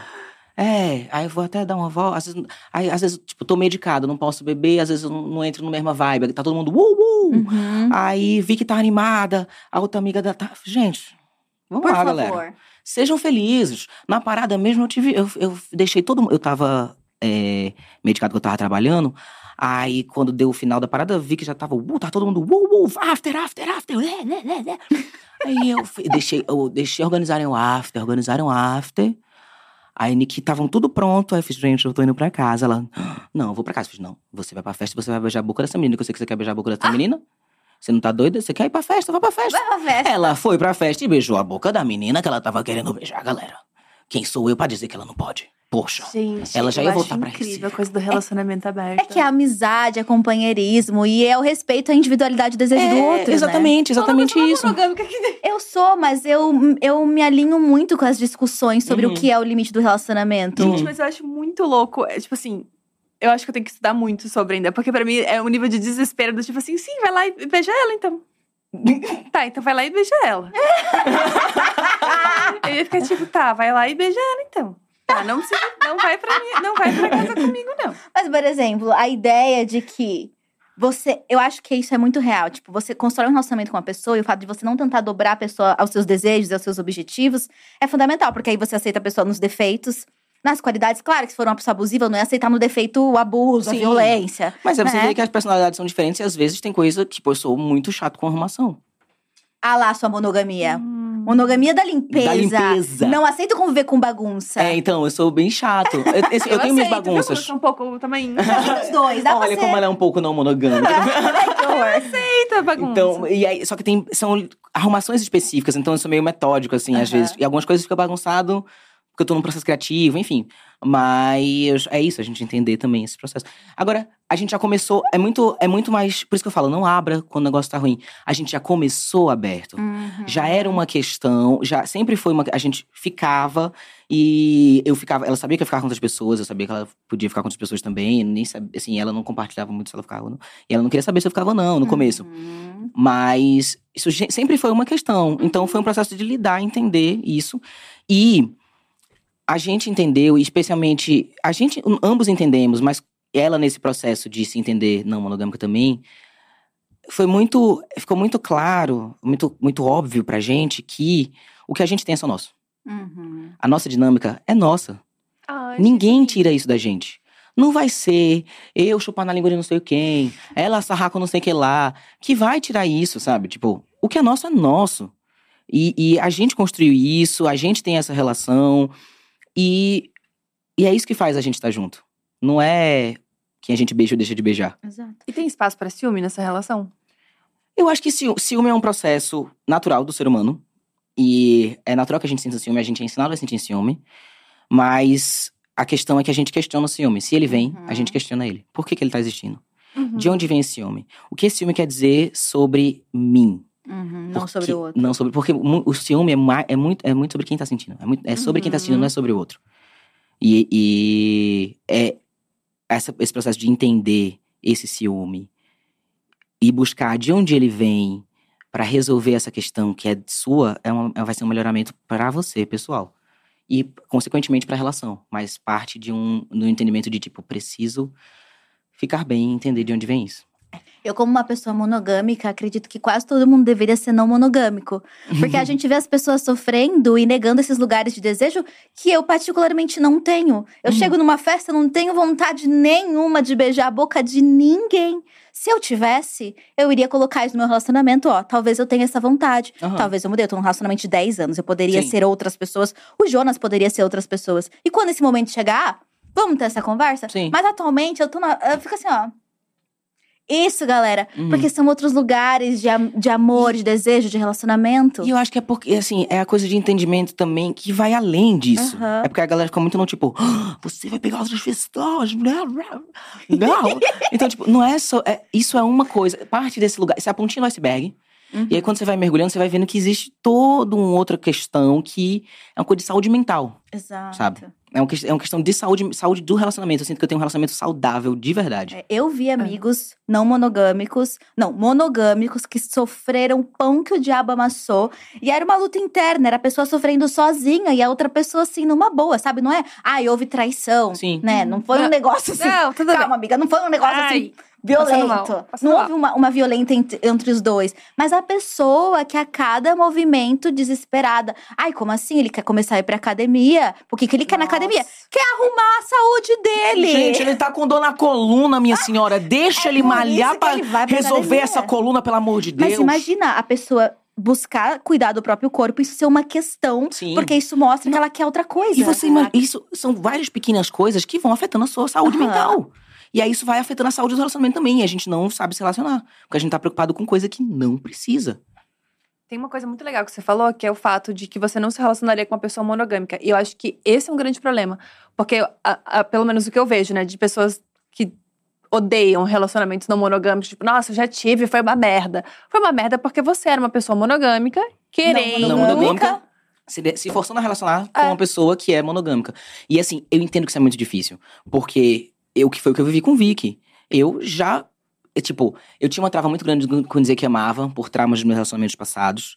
É, Uhum. E aí, mas assim, dentro de mim, eu sabia que existia amor ali. E que eu Hum. realmente queria muito. Queria muito. A Que eu amava. Assim, a gente sabia que a gente se amava. Mas a gente tinha essa pedra no meio do caminho. Uhum. E eu, e eu, por saber, e é outra coisa que é não monogâmica. Outra, que eu me vejo como um, um, um, um ponto não monogâmico. Por saber que eu amava muito ela, mas que ela era monogâmica, eu não podia me relacionar com ela. E isso era um sinal de amor Por também. respeito. Por a ela. respeito a ela. Respeitar o limite do outro, né? Respeitar o limite do outro. Mas assim, porra, foda. Como é que você ama uma pessoa, você sabe que você tem uma dinâmica massa, e você não vai namorar com ela porque tem essa coisa no meio do caminho. E tem pessoas que, tipo, ai não, eu vou. Ai, ele é monogâmico, gente. Eu vou começar monogâmica. E aí depois a gente conversa sobre isso. Eu, teve uma amiga que falou isso pra mim. Eu falei, não faça isso. Depois você não vai conseguir sair e você vai começar a ficar mal. Vocês estão tendo uma dinâmica super legal agora. E Uhum. aí vai que o negócio fica ruim depois. Porque você se forçou a ser uma coisa que você não é Estraga Então, tudo. é um embate muito grande entre você, o que você sabe que você é, e o, o afeto que você sente pelo outro. Uhum. É difícil. Mas acho que ter esse entendimento é o que faz os relacionamentos saudáveis ou não, assim. Sim. Porque é isso, os amigos que eu tenho que tiveram relações abertas e saíram de lá falando mal, tipo, nossa, nunca mais, sofri muito, é horrível. É porque a pessoa não, simplesmente não é. É, ela é monogâmica e ponto, ela não É, vai se forçar e tá a tudo bem, coisa. assim. É, E eu nem acredito que a gente é ou não é. Sabe, se você for ver, a né? monogamia é uma instituição, É. sabe? A gente sabe, ela foi criada pra garantir a propriedade privada e a troca de mulheres e os herdeiros e a linhagem. Então não é um estado de natureza, Não, né? não é. Não é biológico. Tanto é que existem animais. Mas às vezes, às vezes a, gente é- a gente cresce dentro de uma certa de um certo lugar. A gente tem desejos e desejos, lugares diferentes de Uhum. desejo. E às vezes cabe de você se identificar com um relacionamento monogâmico sem achar que aquilo é uma norma que deve ser imposta. Uhum. Muito pelo contrário. A maior parte das pessoas que eu vejo sofrendo falam, gente, é porque é isso, é um não monogâmico. Uhum. Se forçando, Se forçando. a fazer uma parada. E assim, é uma merda. É uma, vai ser uma merda pra você, vai ser uma merda pra pessoa com que você se relaciona, porque você vai fazer merda e você vai se sentir mal se você for uma pessoa minimamente decente. Uhum. É, enfim, vira um ciclo ruim, vira um ciclo é, é, é, de, de, de pessoas se machucando. E vira uma romantização do ciúme, uma romantização sim. do, do controle, Aham. sabe? E aí é um- cheio de conteúdo na internet de tipo. coloquei um GPS no celular do meu namorado. Mona, tipo, isso é bizarro. Isso é Nossa, bizarro. gente, o que, que aconteceu com as relações pós-TikTok, né? Porque tá, tipo É. assim, tá bem assustador. É só vídeo sobre isso. As pessoas estão Uhum. muito carentes de saber como se relacionar. Muito, Só que muito. ninguém sabe como se relacionar. A real é essa. A E- gente e- tem que e- fazer o nosso. E o lance é que cada relacionamento vai ser um. Exato. Com cada pessoa vai ser um. Cada dinâmica. Não existe. Ah, essa dinâmica funciona pra mim e é assim que eu gosto de me relacionar. Não vai ser assim, amor. Você Uhum. vai. Quando você entra, sai, se você sair desse relacionamento e entrar no outro, você vai ter que entender como é a dinâmica sua com essa pessoa. Uhum. E vai ser. E é isso. E é isso é se relacionar. É essa troca. É esse. é esse entendimento do, de um do outro, esse respeito de um do outro. E cada relacionamento vai ser um. E é isso também, tipo, ai, relacionamento aberto não funciona. Tem, Será? tem formatos que não funcionam. Tem formatos Fechado que funcionam. não funciona. Fechado muito. Ah, vamos. Na maior parte das vezes. Não, tá funcionando. também não. É, gente. amiga. Amiga. Acontece. Então, Aconteceu cada frequente. acordo, cada relacionamento vai ser único, vai ser um, um indivíduo que vocês vão estar construindo ali juntos. E, e é isso, você vai ter que aprender a se relacionar com cada pessoa que você for se relacionar de forma diferente. E você se considera um romântico? Às vezes, eu acho que eu tenho um. Um safado, um safofo. Ah, eu sou safofo, eu sou safofo. Eu amei Gente, gente, eu sou safofo. Eu sou aquele que, é, quando uh, chega no ápice, pra não falar uma palavra mais, chega no ápice, aí você aí fala, ah, eu te amo. Ah, Ah, É, é um muito pouco, um pouco, safofo. um pouco kkk. É um pouco. um pouco... Mas, Mas assim, eu uma coisa assim, mais, mais rosas, mais serenata, mais poema, você é da arte, né? Ou não? É um lugar assim, Eu sou muito do ato de serviço. atos de serviço. eu Ai, gosto dessa linguagem. O Jonas amor. não é atos de serviço, Eu sou cara. muito ato de serviço. Ai, então, eu. Aí às vezes isso acaba passando batido. Isso às vezes acaba passando batido, porque eu tô tentando o tempo inteiro cuidar, assim, tipo. Isso. E às vezes é coisas que são realmente visíveis, de. Enfim, um jantar, tipo, amo cozinhar. Amo cozinhar pros meus amigos, amo cozinhar Ai, para as pessoas. Chama a gente. Vamos, vamos lá Uma em casa cozinhar. uma comidita. ai. Ai, gente, eu adoro. Eu fico chateado. Você sai da minha casa sem eu ter lhe alimentado. Eu, vou ficar... eu sou que nem vovó. Que legal! Eu Essa sou nova uma geração avó. não é mais assim. Eu gosto disso, Gente. eu adoro isso. A minha amiga chega lá. Amiga, a minha, a minha produtora chegou pra trabalhar comigo essa semana. Eu fiz, amiga, olha, eu tô aqui na frente, mas vou dar uma passadinha no posto pra comprar comida. Eu fiz, você vai comprar o quê? Você chega na porta da minha casa pra me dizer que vai comprar comida de posto, tendo comida nessa casa. Você Nossa, vai comida de subir. posto é duro. E eu vou lhe alimentar. Ai, que bonito. Gosto de amigos que alimentam. Eu alimento. Quanto é o signo? Gêmeos. E aí, já vai começar a me odiar agora? Não, meu ascendente é gêmeos, eu tô aqui no meu retorno de Saturno, então a gente. Qual que é Como? teu ascendente? É virgem. Então vem Nossa, aí também. gente. Vem Oi? aí, Virgem. Depois dos 30. Fala, fala. Fala na minha cara. Tem algum que salva? A lua é onde? Câncer. Nossa, Gabi, salva! Que que é Eu tô isso? acostumado já, gente. Aqui é monogamia, preconceito de signo. É quase uma mulher, Antigeminis, quase uma conservadora. Mulher conservadora brasileira. E ah, sulista. que que é isso, Gabi? Sulista. Sulista! tu vens? Nossa, desculpa, gente. Não, isso é preconceito. Tu vens é pernambucano, não, Eu- dá, não dá isso pra eles. Eu Ah, conheço milhares de sulistas extremamente dignos, respeitosos. Eu- eu- eu- Milhares, peraí. não, mas, Quem tá dizendo ela? Quem tá dizendo não, ela, gente, mas gente? eu, tipo, eu, eu tenho muitos amigos que eu amo pra caralho do sul, assim. Eu tava recebendo uma solista lá na minha Gente, casa tem um lugar de fala, calma aí Fala também. mal de São Paulo, que é unânime. Ninguém Eu gosta. Pode, Não, eu nem tenho vivência assim? de... Não, claro que Fiz, pode. fiz stand-up sobre pão com mortadela. Amiga, foi que eu tão bom. Foi, eu ri tanto, eu amei. Obrigada, amor. Eu amei. Tem um monte de paulista me odiando, amiga. Você tá brincando? Aqui é a capital gastronômica Mas do aí tem que gente, xingar A mesmo. capital gastronômica que serve vários pratos de vários restaurantes do mundo inteiro. Habla. De Habla. vários lugares do mundo. Tem ótima comida japonesa, chinesa, coreana, A Natália é nordestina, baião, né? Que não são pratos Eu quero um corte. Eu quero um hater de sudestinos, pelo amor de Deus. Amiga, mas assim, é, no meu caso é uma coisa de uma reparação histórica. Você vem aqui Não, gente. retirar, roubar o ouro? Eu vim aqui roubar. É, que vocês tiraram da gente. Aquela. Não, mas assim, eu tenho um embate. Tipo, brincadeiras à parte, gente. Tô, eu moro aqui, eu tenho muitos amigos sudestinos que me amam. Por favor, não, meu Deus. Já foi cancelado já. É, eu tenho até amigos que são. que ódio. Que nasceram. Não, que nasceram aqui. É, pessoas maravilhosas, de verdade. É, mas, não, de verdade mesmo, de verdade mesmo. Mas um, um embate que eu tenho muito grande é com. E assim, eu não vou sozinho conseguir mudar isso, mas eu odeio o é, coisa de chamar nordestino. Nós somos nove estados. Vocês têm, vocês têm quantos estados? Nós somos nove, meu amor. Cada um completamente diferente um do outro, cada um com sotaques diferentes um do outro. Você me vem me chamar a gente todo mundo da mesma coisa? Ah, não. A gente. Esses dias veio uma amiga minha falando: ai, paulistano e paulista é diferente. Eu fiz, meu amor, você chama a gente todo mundo de nordestino. Ai. Que vem com isso pra cima de mim. Comentaram isso também. Comentaram Não. isso também no negócio. Não é paulista, corte. é paulistano. Paul... Ah, reparação histórica, que é tudo, tudo, tudo sudestino. Não quero nem saber a diferença de um de outro. E tá gostando de São Paulo? Eu tô amando. tô amando São Paulo, gente. Pior que assim, eu tô amando mesmo. Assim, a minha vida já tava aqui. A minha vida tava aqui As mesmo. contradições da As contra-. Mas eu vim pra cá pra poder brincar por esse espaço. Cara, tem um vídeo que é perfeito, que é a, com a Demara. A Demara. Ai, ela gente, que a começou. Demara. Ela que Ela é começou o hater. perfeita. dos Gente, a. Demara, No obrigado por abrir certo, essa assim. porta, porque a gente sempre quis que fosse aberta, Demara. E ela falando, ah, seu destino, ah, vocês têm praia, tudo. Não, a gente, eu sou mais de São Paulo. É tudo a mesma coisa, não é? Tipo, tudo parecido. É sensacional. Ela tem, a a Laura Tampurini também, a personagem dela também é muito boa. Perfeito, perfeito. Perfeito. A gente- nem fechou o arco que a gente tava. Sabe o que eu Que lembrei era agora? qual? Que eu nem falei o que significava a frase. Eu comecei a falar que eu estava chinês, nem falei o que significava a frase. Nem homem, nem mulher. Nem homem, nem mulher. Por... Porque é como é, um- é a galera. Sabe aquele negócio do pânico? Nem menino, nem menina. Menina, menino ou menina? Aham. É, é a mesma, a mesma, a mesma vibe dessa frase aqui. Então foi um lugar de tipo. Algumas pessoas da comunidade LGBT de lá tem esse negócio, tipo. Reapropriar. É. Ai, que Incrível. legal. Por que você começou a estudar chinês? Desculpa a pergunta. Ah, eu cheguei na faculdade, tinha um- um- uma bancadinha assim com umas senhoras chinesas, falando: Oi, quer estudar chinês? É de graça para alunos da faculdade, da federal. Aí eu fiz, gente, quero.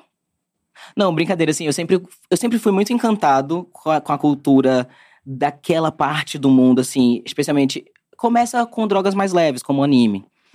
e aí você se vê depois desejando desesperadamente pro Japão, começando a estudar a cultura, não sei o quê. Depois do nada eu comecei a estudar japonês pela Uhum. internet, sozinho. Aí depois eu entrei em drogas pesadas, como o K-pop. Hum. Aham. Porque ali é O difícil. vício vai, né? O vício vem e é difícil você se livrar. E é um mundo, né? É todo um universo, então eu já Nossa. comecei a me interessar também. E aí, assim, eu sempre tive um encantamento muito grande com a produção artística da China, com a arte tradicional chinesa, plástica, musical, enfim, sempre foi uma coisa que eu achei muito lindo, sempre me encantou. E aí a gente entra num. A gente vai entrando, né? Nos submundos, nas coisas, em várias coisas. E. Chegou, tinha, tinha essas senhoras lá, aí eu quis, topei e mergulhei, comecei a estudar e era um instituto que ele tinha todo um centro de cultura chinesa, então você tinha coisas de kung fu, aula de kung fu, Que workshop de pintura chinesa, que não sei o quê. Legal. Então você vai meio que imergindo na cultura e foi muito legal e eu queria muito voltar, Você porque tem vontade de morar fora, de. Esse de sim, desejo ainda queima. eu tenho, eu tenho um. Na, na minha casa em Recife, no caso, eu tinha um mapa do, do- da Ásia no, colado na minha parede, que, tipo, eu vou pra lá. Eu não tenho vontade de morar necessariamente, mas, tipo, eu tenho vontade de fazer uma grande tourzona asiática, no leste asiático, assim, tipo, Zé, que eu de Japão, Coreia, Vietnã, Laos, Macau, eu sei que lá, vai, Filipinas, sou louco pra ir nas Filipinas. Filipinas é nossos primos, gente. Filipino e brasileiro. eu já vi, eu já vi essa trend no TikTok. É, é, é- é muito real, gente. Eu tenho, eu tenho um encantamento muito grande por essa parte, assim. Os latinos da Ásia. É, os latinos da Ásia. E aí, e também a, a religião que eu mais me identifiquei até hoje foi o budismo. Uhum. Então tem essa coisa também de querer muito visitar a Tailândia, porque eu frequentava um centro tailandês é, de budismo lá em Recife. E aí eu Tudo. queria muito. Foi a única coisa que me abraçou, até porque eu me senti muito violentado pela religião católica, né? Era colégio de freiras, Era colégio de afinal. freira. E aí, quando eu entro, chego no budismo, é um lugar muito mais acolhedor, muito mais. Ele não pregava o medo, ele Uhum. pregava o. Melhore, seja uma pessoa melhor e, é um- e torne o mundo melhor a partir de você. Cure, Uhum. cure o que tá ruim dentro de você. E aí você vai ficar.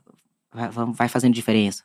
Então, foi um negócio que me abraçou muito. Então, eu tenho. Acaba que, não sei, gente, faz aqueles testes genéticos. Vamos fazer pra ver se tem, de repente, alguma ligação aí? Sei lá. Mas você conseguiu, então, ressignificar aquele trauma primeiro com a religiosidade, com a espiritualidade, de uma certa forma, Uhum. né? Foi difícil, chegou um momento que. Porque isso, eu também é, tive uma experiência muito traumática na igreja.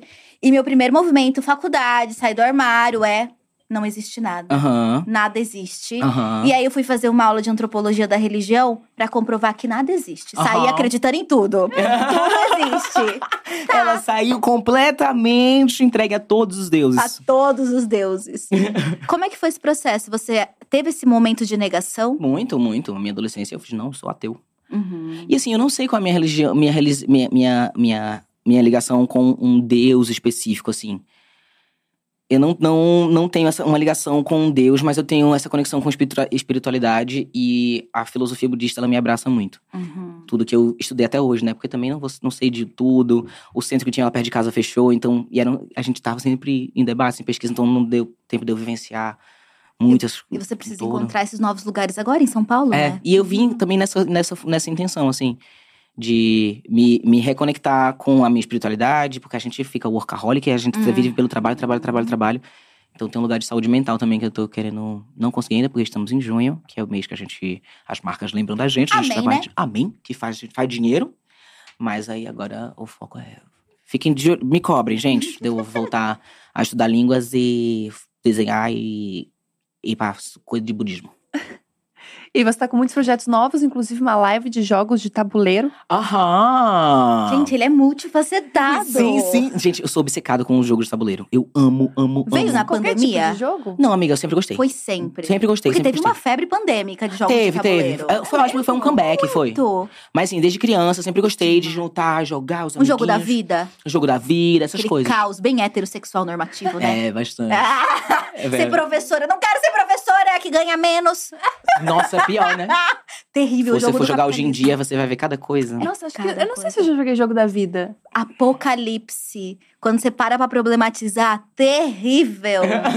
Eu gostava de detetive, era uma, uma criança Nossa, eu é, amo detetive. estranha. Detetive, também. Scotland Yard, essas coisas assim de. Isso. Eu gostava Não, muito. e eu comprei um detetive agora pra jogar com a minha família. Vocês acreditam que agora tem, tipo, chamada no telefone? Não. Aham, tem, tipo, um aplicativo e tem uma chamada, tipo, Não. sem ideia, assim, juro. Aí, às vezes, é uma pista. E, às vezes, é tipo, ah, é você que foi você que pediu pizza? Ai, que inferno! Banco tudo. imobiliário. Gente, eu tô chocado. Ah, eu gostava. Eu tô chocado. Bem capitalista também, mas muito É, bom. bem capitalista. Nunca gostei, nunca achei. Ah, Ah, eu, eu, eu acho que eu sempre fui ruim com números O mesmo. que, que você gente. jogava? Ah, eu jogava, eu joguei muito jogo da vida, joguei muito Imagem e Ação, Pictionary, Imagem Ai, Uno, imaginação. é... War. Meus pais gostavam de War, pra eles jogar War Chique, cedo. adulto. Chato, o War era chato. Ah, nossa, o War é muito legal, eu adoro. Ah. Mas a coisa do projeto vai ser, tipo, gosto de fazer isso. Na, lá em Recife, no meu estúdio, eu já… Ai, vou jogar um Jenga. Eu tenho uns amigos aqui, vou jogar um Jenga. Ai, a gente, Jenga é tudo. o Jenga é muito bom. Eu botava uma bancada assim, o celular, botava o Jenga, a gente jogava. E o povo engajava Adorava. a assistir. Jenga é time não sei quem, legal. time não sei que lá, não sei quem rainha, kaká. E assim, tipo, eu fiz, nossa, tá sendo divertido pra mim, tá sendo divertido pra quem tá assistindo. Que demais. Então, quero ficar fazendo. Aí eu comecei, ficava fazendo isso de vez em quando bem, de uma forma é, recreativa ali, de live, é, no, no, no, no TikTok. E aí eu fiz, véi, vou fazer, quero fazer mais organizado. É, quero organizar isso e fazer. E aí vai ser um quase que vai estrear dia 5 agora. Chique, já de tá aí. julho. Olha lá, e disse que tá. é, Olha, olha a evolução. Muitos projetos. Tá dando estreia. Nossa, não, é. Hum, Mas é, Porque você podia estar completamente absorvido pelo dia a dia da produção de conteúdo. Uhum. Porque por mais que seja, ah, imagino, crio e finalizo em um dia, é fazer isso todos, todos os dias. Isso consome muito o seu tempo, sua cabeça, sua. sua é, tem, tem, tem uma hora do dia que, que às vezes num- numa coisa, num fluxo muito grande, você termina o dia com dor, uma dor de cabeça tenebrosa. E, Uhum. e, enfim, ele consome muito. Mas a- a- o que acontece é que, além de, tipo, sabe, co- a, a gente reorganizou a saúde mental. Hoje em dia eu tenho uma estrutura de trabalho, né? Tipo, eu tenho. Eu, é, Vicky edita vídeo, não, não edita todos, mas ela edita uma boa parte dos vídeos. É, então tem, eu tenho para quem terceirizar essa parte, essa função. Eu tenho Jéssica que trabalha comigo. Toda semana ela vai, é uma produtora, que ela vai lá para casa e a gente maceta trabalhar. E eu comecei contratando ela porque eu tenho dificuldade de escrever roteiro. Uhum. Só que aí a gente, quando eu cheguei pra cá, pra São Paulo, ela tá lá pra me ajudar a escrever roteiro. Às vezes. Ah, eu quero fazer esse vídeo, esse vídeo eu vou precisar que a gente pegue. Você dê um triplo botar pra, pra, pra trás com a câmera enquanto eu dou um pra frente. então ela tá lá pra gente me ajudar a Pra dar um gravar. espacate. Ah, é, exatamente. A gente foi gravar um dos vídeos do, daquele projeto de dança, do Magic Man. É, ela tava, a gente foi. Eu não tinha gimbal, aí ela, ela em cima de um skate, assim, pra tentar gravar o vídeo fazendo assim. Mentira! É, então, é, é- é- tem uma pessoa hoje em dia pra me ajudar a realizar as loucuras da minha cabeça, ou a puxar loucuras da minha cabeça. Então, assim, a gente tem uma outra estrutura de trabalho que permite que a gente consiga organizar melhor as coisas. Então, eu tenho um primeiro momento do dia, acordo sete e meia, oito horas da manhã, tomo café, sento pra organizar a agenda, fazer essa parte sentada mais organizada. Depois a gente entra no, na, na parte de produção. Então, hoje em dia, já tem um sistema de trabalho, porque Legal. esse é o meu trabalho. Uhum. Então, todos os dias existe uma rotina, então isso torna a coisa sustentável. E ter o diagnóstico de TDAH ajuda também, né? Porque você percebe que, tipo, ah, não é preguiça, não é que eu não Culpa sei, minha. não é que eu não tenho organização, é porque isso realmente existe uma coisa e eu posso tratar essa coisa. É 100% isso, exatamente isso. Foi exatamente, isso foi um divisor de águas na minha vida. Porque eu achei uma forma de conseguir trabalhar, por trabalhar com a internet, por ser esse processo que são projetos rápidos que pá, pá, pá, pá, a gente resolve. É, ainda tem dias que o TDAH ele te trava. E você Uhum. fica completamente sem conseguir reagir. E você quer muito reagir, mas você não consegue. É um negócio que tá além de você. Tem, é, é- tanto faz. Tem um dia que eu tô extremamente produtivo, eu faço tudo. Lá, lá, lá. E tem um dia depois que eu tô assim, tipo, Uhum. que eu não sou profissional da saúde mental, não sei exatamente o que que causa, mas eu sei que existe essa, essa ondulação. Uma ondulação muito grande de autoestima, uma, uma... É, uma ondulação muito grande de autoestima, uma ondulação muito grande de... é, humor. Uhum. Então, eu tenho... Tinha momentos que eu tava super feliz, depois eu tava muito triste. E, enfim, agora tá... Eu, eu tô me cuidando, tá? A coisa tá estabilizada. Então, eu consigo ter mais controle da minha vida, controle do, do, do, do, do que eu quero fazer, organização e ritmo e rotina e, e isso aumenta a qualidade de vida em muitos aspectos, especialmente no trabalho. Sim, saber o nome das coisas é muito bom, né? Nomear É. as coisas. E no começo foi um pouco assustador, porque você faz tipo, meu Deus, eu tenho alguma coisa. Uhum. Eita, gente. A gente teve o diagnóstico no começo, né? É, e aí depois dá uma, uma, uma, uma chuva de alívio, assim, tipo, eu tenho uma coisa. Então, tipo, eu não, eu não necessariamente, eu não, eu não, não era burro porque eu escrevo por vafor até hoje em dia. Troco V e F. Perdoa, me perdoa. Tudo bem, mas assim, tu- entende que assim, era co- era uma coisa, tipo. É, são pe- uma pequena, pequenas coisinhas que você vai, te tipo, mexem, mexem inverno, inferno, e vai mexendo contigo. Eu, eu tenho uma dificuldade. pau. E- Não, é, isso aí não, isso aí eu já não, já não tenho, não. Mas o meu negócio era e o F mesmo. Mas assim, tem essas pequenas coisinhas que você vai aprendendo a lidar, se acostumando a lidar, e depois você vai fazendo, tipo. E depois que você tem um diagnóstico, você começa a observar, perceber essas coisas, você vai entendendo que você não era burro Uhum. e que você. Sua inteligência estava em um outro lugar e que e você vai percebendo as coisas que você só se acostumou a lidar. Tipo, você aprende a lidar. Eu aprendi a lidar com, com a minha oscilação de humor. E às vezes eu não conseguia, mas muitas vezes eu conseguia. E isso dificulta também, às vezes, o diagnóstico em adulto, porque a gente, Uhum. ao longo da vida, a gente vai tentando e vai conseguindo achar um- uma forma de sobreviver, de conseguir Exato. ter um emprego, se sustentar, coordenar uma casa.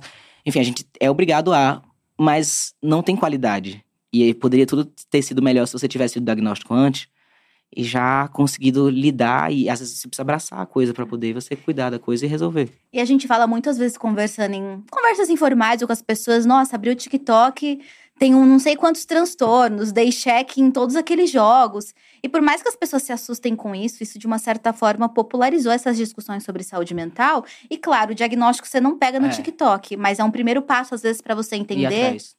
Que você precisa de ajuda. Aham. E aí você passa por esse processo com profissionais, com pessoas que entendem Uhum. que vão poder te ajudar, e que legal. E como é que você. Você já tinha acompa- acompanhamento psicoterápico, psicoterapêutico antes, né? Antes de quê? Antes de você entender o TDAH, foi, Foi. nesse processo. Foi nesse processo, foi nesse processo. Eu tenho. A gente entra aí, mas eu tenho. Antes de- disso, eu tenho. Queria pontuar, né? Eu tenho uma grande dificuldade com esse tipo de conteúdo. Eu Uhum. entendo, eu vejo isso também. Eu acho que tem um lugar de, tipo, você fazer. Hum, talvez eu tenha que observar aqui a minha saúde mental. Mas eu acho que existe uma banalização também desses discursos. Uhum. Especialmente o TDAH. Eu tenho muita vergonha de falar que sou TDAH, porque agora tudo é TDAH. Ai, Uhum. nossa, eu sou engraçada, eu sou, eu sou diferentinha, eu sou TDAH. Existem algumas pessoas que eu acredito que possam ser de fato, mas que a forma como esse assunto está sendo tratado na internet hoje, muitas vezes descredibiliza e tira, esvazia a seriedade da parada. Uhum. E aí eu tenho, eu tenho um diagnóstico, mas ele é recente, de certa forma. É, foi em fevereiro, né? Mas assim, querendo ou não, ele é recente, para que é uma vida inteira com TDAH. Uhum. É, Mas ele- eu já tô entendendo e estudando quem, quem eu era antes, depois, o que que era, o que que pertencia ao TDAH, o que que é minha personalidade. Uhum. E eu, me dá um, um- um nervoso de como essa pauta e essa- esse transtorno tá sendo pouquíssimo levado a sério na internet. Não, Isso é muito importante. E eu já ensaiei falar sobre isso, brincar com isso, mas eu tenho muito medo de cair nesse lugar e de ser lido, de não ser levado a sério quanto ao meu diagnóstico e de não respeitar também o meu diagnóstico, sabe? É, eu acho que as pessoas na internet, principalmente no TikTok, agora que a gente fala sobre tudo, isso sempre foi uma crítica ao próprio YouTube, antes do TikTok. Uhum. Nossa, de repente é um monte de gente que não é nutricionista ensinando a pessoa a comer. Sim. Ou que não é Uhum. educação- educador Do físico, físico. ensinando a pessoa a malhar. E aí, esses profissionais, bem ou mal, né, num processo de precarização do trabalho, claro, porque se você não tá produzindo conteúdo, você não tem cliente, Uhum. também tem Sim. isso. Mas as pessoas começaram a ir pra internet pra discutir sobre isso. Profissionais da dermatologia, médicos, Uhum. etc. Por mais que exista todo esse lado. Mas eu acho que com profissionais da saúde isso também é muito importante, porque às vezes a gente não sabe É. onde buscar essas in- iniciais informações e muita gente é muito nova e muito sugestionável, Sim, né? exatamente. Então, tanto é que quando a primeira vez que eu ouvi de um psicóloga que eu poderia ser TDAH, eu, meu primeiro impulso foi pesquisar sobre isso e depois eu me parei e fiz calma. Não quero pesquisar Uhum. agora. Eu preciso discutir mais isso na terapia pra puxar de mim. Porque eu fiquei com medo de ser, me, me- ser sugestionável. E assim, eu tava com 26 anos, 25 Uhum. anos. É, tava com 25 anos. E você imagina uma pessoa com 15, 13 anos. Uhum. Então, que não vai parar pra raciocinar que ela pode ser sugestionada. Todo mundo pode ser Todo sugestionável. mundo. Então, É, assim, porque é- existe esse lugar que é quase igual à astrologia, né? Você se identifica com várias coisas. Porque a gente tá mais disperso por causa do celular, a gente tem muito, muitas coisas pra fazer ao mesmo tempo, a gente tem muitas tarefas no mesmo. A gente esquece alguma coisa ou outra. Então, a gente pode se identificar com várias coisas. Por isso que eu acho que é importante ter esse lugar na internet de sempre falar da gente mesmo. Porque Uhum. nós somos especialistas em nós mesmos. aham, Então eu posso falar da minha visão sobre isso. Então, como foi pra mim descobrir o TDAH? sim, O quais são as, as características que eu tenho que eu me Sim. identifico com TDAH? sim. E, e por isso que eu acho tão perigoso também que a gente, quando tem um diagnóstico pra gente de alguma coisa, a gente quer mostrar pro mundo aquilo porque tem uma sensação de que, nossa, Libertadora, né? Tipo, entendi uma coisa, todo mundo vai entender também agora uma coisa sobre si mesmo. Vou poder sabe? pedir perdão pra todo mundo que achou que eu não era É. comprometido. Sim, sim, que é uma, é- foi uma grande questão na minha vida. Tipo, eu, eu não consigo. Não, a minha bio do WhatsApp é me ligue. Eu não, eu não sou, não sou bom, não, não respondo, não sou bom de WhatsApp, eu me despeço, não vou. Mas esse lance que você tava falando, foi o que eu fiz no meu, quando eu fiz um episódio do meu podcast sobre TDAH, eu trouxe muito pra mim. Uhum. Mas eu fico com medo de fazer isso na internet porque as pessoas não absorvem tudo, eu não sei o que acontece. Mas é, é, por exemplo, Rafa Brunelli, que é produtor de Uhum. conteúdo do PCD, ele de vez em quando faz uns vídeos. Gente, não usem tal termo, ele é capacitista. Usem esse termo no lugar. E aí vai ter algumas pessoas pra chegar lá e comentarem: Ah, mas se não posso usar essa palavra, eu vou usar o quê no lugar? E ele Literalmente era o vídeo, era o conteúdo do vídeo. Então é muito difícil você lidar com o público geral na internet. Vai ter pessoas que vão as consumir, vão entender, vão absorver aquilo tal qual você queria falar. Mas vão ter pessoas que não. Por mais que você esteja falando da forma mais. com letras Didática. enormes, didáticas, coloridas. Sabe? Vai ter gente que não vai conseguir entender e absorver aquilo. E às vezes é, a nossa a comunicação não se estabelece tão bem quanto é pessoalmente. Às vezes Uhum. a forma como você se fala é, não vai não é a forma como a pessoa absorve aquele assunto. Então, às vezes é uma preguiça da pessoa de não querer, já tem uma resistência com o assunto, não querer ir até, ir até entender, compreender o assunto, mas às vezes é uma questão de tipo, a- realmente a forma como eu falo, essa pessoa não entende. Eu acho tá que tudo bem. O, a- o surgimento do formato podcast, a popularização, inclusive, ajuda a ter essas conversas. O fato da gente estar aqui, a gente Uhum. poder estar duas horas aqui, Sim. teu podcast nasce como? Nesse desejo de ter conversas falar. mais longas? É, nesse desejo de falar muito, porque eu falo bastante. Que bom, né, Gabi? Aí a gente tem assunto. Deixa, deixa ele Fala falando aí. fala. Fala aí, muito bem. Mas assim, eu sentia muita necessidade de, de aprofundar discussões. Uhum. Porque eu passei muitos anos fazendo palestra, tipo, me, ah, gente, sou trans, comecei a falar sobre isso. No meu, deu três meses que eu tinha, sei lá, colocado pro mundo que eu era trans, eu já tava ali falando lá para uma turma de jornalismo sobre meu processo. Então assim, foi muito muito rapidamente eu comecei a falar sobre isso. E aí chegou um momento que eu cansei muito. Eu passei uns dois anos, assim, tipo, acho que foi de. de acho que foi 16. é, Eu, eu me, me, me publiquei ao- com, em 2015, 17, 18, 16, 17, eu passei falando, falando, falando, falando, falando. E aí eu fiz, gente, já tô cansado, já falei isso muitas vezes, todo mundo já sabe. Já deu, esse assunto não tá indo pra frente, eu tô aqui só respondendo um monte de perguntas sobre mim mesmo, que, que não faz sentido pra mim. E o povo- tá ficando perguntando de transfobia, não quero falar de transfobia, não quero viver de novo, re- recobrar isso na memória. Cansei, parei de fazer esse tipo de lugar. E aí, eu, quando eu chego na internet em 2020, eu, gente, é, todo mundo já sabe das coisas, galera, eu não preciso estar repetindo. Hum, Fiz um vídeo falando sobre coisas de trans e eu percebi que as pessoas não sabiam não de nada. sabia. E aí eu fiquei, eita. E aí eu fiz uns outros vídeos pra explicar coisas que pra mim eram básicas, como diferença de cis e trans, não sei o quê.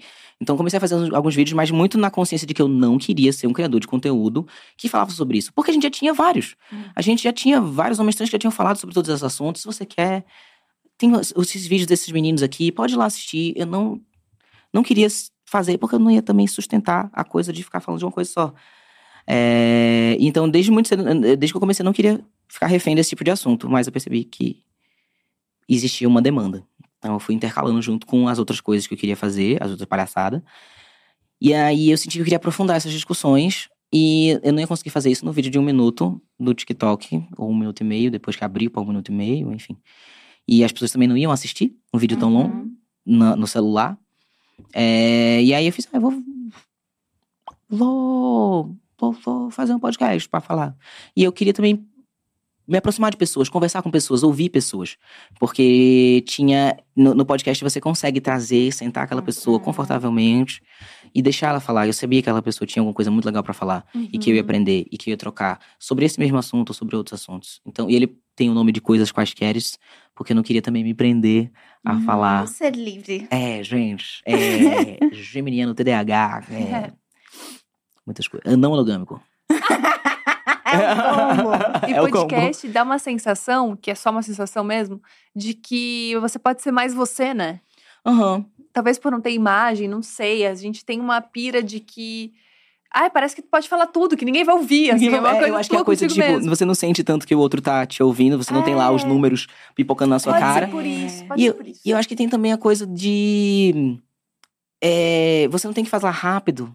Você não tem que correr. Pelo menos eu que começo a produzir conteúdo já numa plataforma de vídeo curto, Hum, é, eu tenho que estar otimizando o meu tempo, sendo mais conciso e rápido pra tudo. Caracas. e o maior Então, número de informações, o no menor. menor nu- espaço de tempo. Nossa. Então, é, é, de fato, dá a sensação de que você consegue conversar tranquilamente sobre uma coisa. Porque no YouTube você conseguia fazer isso, você consegue fazer Uhum. isso, né? Mas no, no vídeo de, de Reels ou TikTok não vai. Tanto é que da, da geração YouTube é a maior dificuldade que a gente tem com o TikTok, né? De que a gente, a gente tem. um- Fala muito e fala Era pausado. meia hora de vídeo. Uhum. Cara, é meia hora de vídeo, 40 minutos de vídeo, de repente você tem que fazer um conteúdo que faça sentido em um minuto. Em um minuto e meio. Exato. E é, é muito doido isso, né? Que o podcast ele surge como esse espaço que agrada ambos os criadores, Uhum. tanto os que começaram com conteúdo longo, quanto os que começaram com conteúdo curto. E você pensa em fazer outras transições de carreira, porque você tem todos esses projetos, mas todos eles são projetos assim online. Você pensa em levar isso pra fora da internet? Penso. Um deles não é tão online assim. Mas esse eu vou Ah, deixar. Bah, Não, um o que, que você pode contar pra spoiler, gente? nada. Vamos lá. É um documentário. Ah, que incrível. É. É tudo que eu tenho pra dizer, gente. É bom que eu tô falando aqui pra, pra me comprometer, Pra te obrigar. pra me obrigar. É, Mais spoiler, mais spoiler. Não vou dar. Não vou de outros porque- projetos, então. Ah, o outro é que eu vou voltar com o talk show. Eu tinha um quadro chamado The Dante Talk Show, que eu fazia. um- é, era o talk show mais curto da internet. e aí a ideia era. Foi uma forma que eu achei de. Enfim, era uma, uma coisa que eu achava muito. que eu achei uma ideia muito legal. Eu fiz Dante, que ideia legal, Dante. E aí eu, e foi uma forma também de me aproximar de algumas pessoas da internet que, me- que eu admirava muito. E que eu já, tipo, casava. A ideia já nasceu junto de dessas personalidades específicas. E aí é, é um talk show que é muito sobre. É de um minuto, e ele é muito sobre a edição e os convidados. Perfeito. E ele é roteirizado. E essencialmente sou eu fazendo perguntas para as mesmas perguntas para as pessoas, só que cada um vai respondendo de forma diferente. Então, por exemplo, o episódio piloto eu fiz com uma amiga minha que é drag. E aí ela entra montada numa- de uma drag que é malvadona dela. Aí volta, eu faço uma pergunta, ela responde bem nessa personagem. Volta pra mim, eu faço outra pergunta, aí ela volta como ela mesma, tirando a maquiagem. Ai, que incrível. Ai, Aí depois volta pra ela, ela volta como outra montação, tipo, de uma patricinha. Ai, que tudo. Então, tipo, a gente roteiro, eu já cheguei com essa ideia pra ela, ela topou, a gente terminou, fechou o roteiro junto e virou esse vi- virou esse talk show. Então eu fiz também, tipo, com Sheila Cristina, que ela tá bem tudo. e ela se dubla. Então a Ah, gente vai eu- era muito sobre as pessoas que eu tava entrevistando, Uhum. tipo, com o Vilu, que ele faz rap, ele compõe, aí ele responde fazendo rap. Nossa, que demais. Então, tipo, eu gostava muito desse quadro e ele era feito remotamente, né? Cada um na sua casa. E aí agora eu vou fazer ele presencialmente. e incrível. agora eu sei editar melhorzinho, vai Ah. sair, a qualidade vai ser melhor também. Ó, vou dizer que a Vicky tá aqui no chat, ela falou um negócio. E- Enquanto namorada e assistente, tô me coçando pra responder as perguntas aqui mesmo, mas vamos deixar pro pessoal perguntar. Dava pra fazer de casal. Eu gosto tanto de Ai, eu entrevista de adoro casal. também Kiki. É tão bom que um fica expondo o outro, é ótimo. Nossa, é ótimo, Porque aí gente. a gente escuta uma versão da história. Ah, eu adoro também. Você tem as duas versões. Um conta e outro faz, então. Então, quando Do eu vim lado. aqui, o quando o Jonas veio aqui, ele contou várias mentiras sobre o nosso relacionamento. e eu tive Fez que aparecer depois pra me refazer. Caramba, pesou o clima demais. Ele falou que eu era uma evangélica. E ele me roubou da igreja de Deus. Mentira! Eu imaginei um cavalo branco, assim, eu imaginei uma Gente, coisa Jonas, mentira. não, e Jonas, ele é em preto e branco, né? Então ele. Em preto e branco, assim. Não, o pior é que eu lembro entrevista, ele falou isso mesmo. tipo Ele assim, falou como se ele fosse, nossa, o desheterossexualizador. Vamos ligar história. pra ele, vamos resolver E pra onde isso é que eu tô? E E o meu processo? Gente, é. Eu, eu gostaria de fazer um xixi muito rapidamente. Eu gostaria de pedir. eu sei que é ao vivo, gente, mas eu posso. Eu vou fazer o mais rápido que eu posso. Ah, é sobre A gente isso. adora, é aqui a coisa do, do, do improviso, Exato, amiga. a Tá gente bom, vai ligar gente. pro Jonas enquanto isso, pode ir. É pra resolver esse BO. Não, e a Exato. gente, na verdade, a gente vai querer que a Vicky responda tudo no chat. Pra É, gente confirmar essas exato. versões aí. Às que vezes a a Vicky chegou e falar, vai ser não monogâmica, assim, aquelas... vai Ah, ser agora eu sim. tô pensando seriamente, porque eu já fui na monogâmica sem me avisar. Amiga, isso aí foi, é importante pra você ouvir. Eu acho, amiga.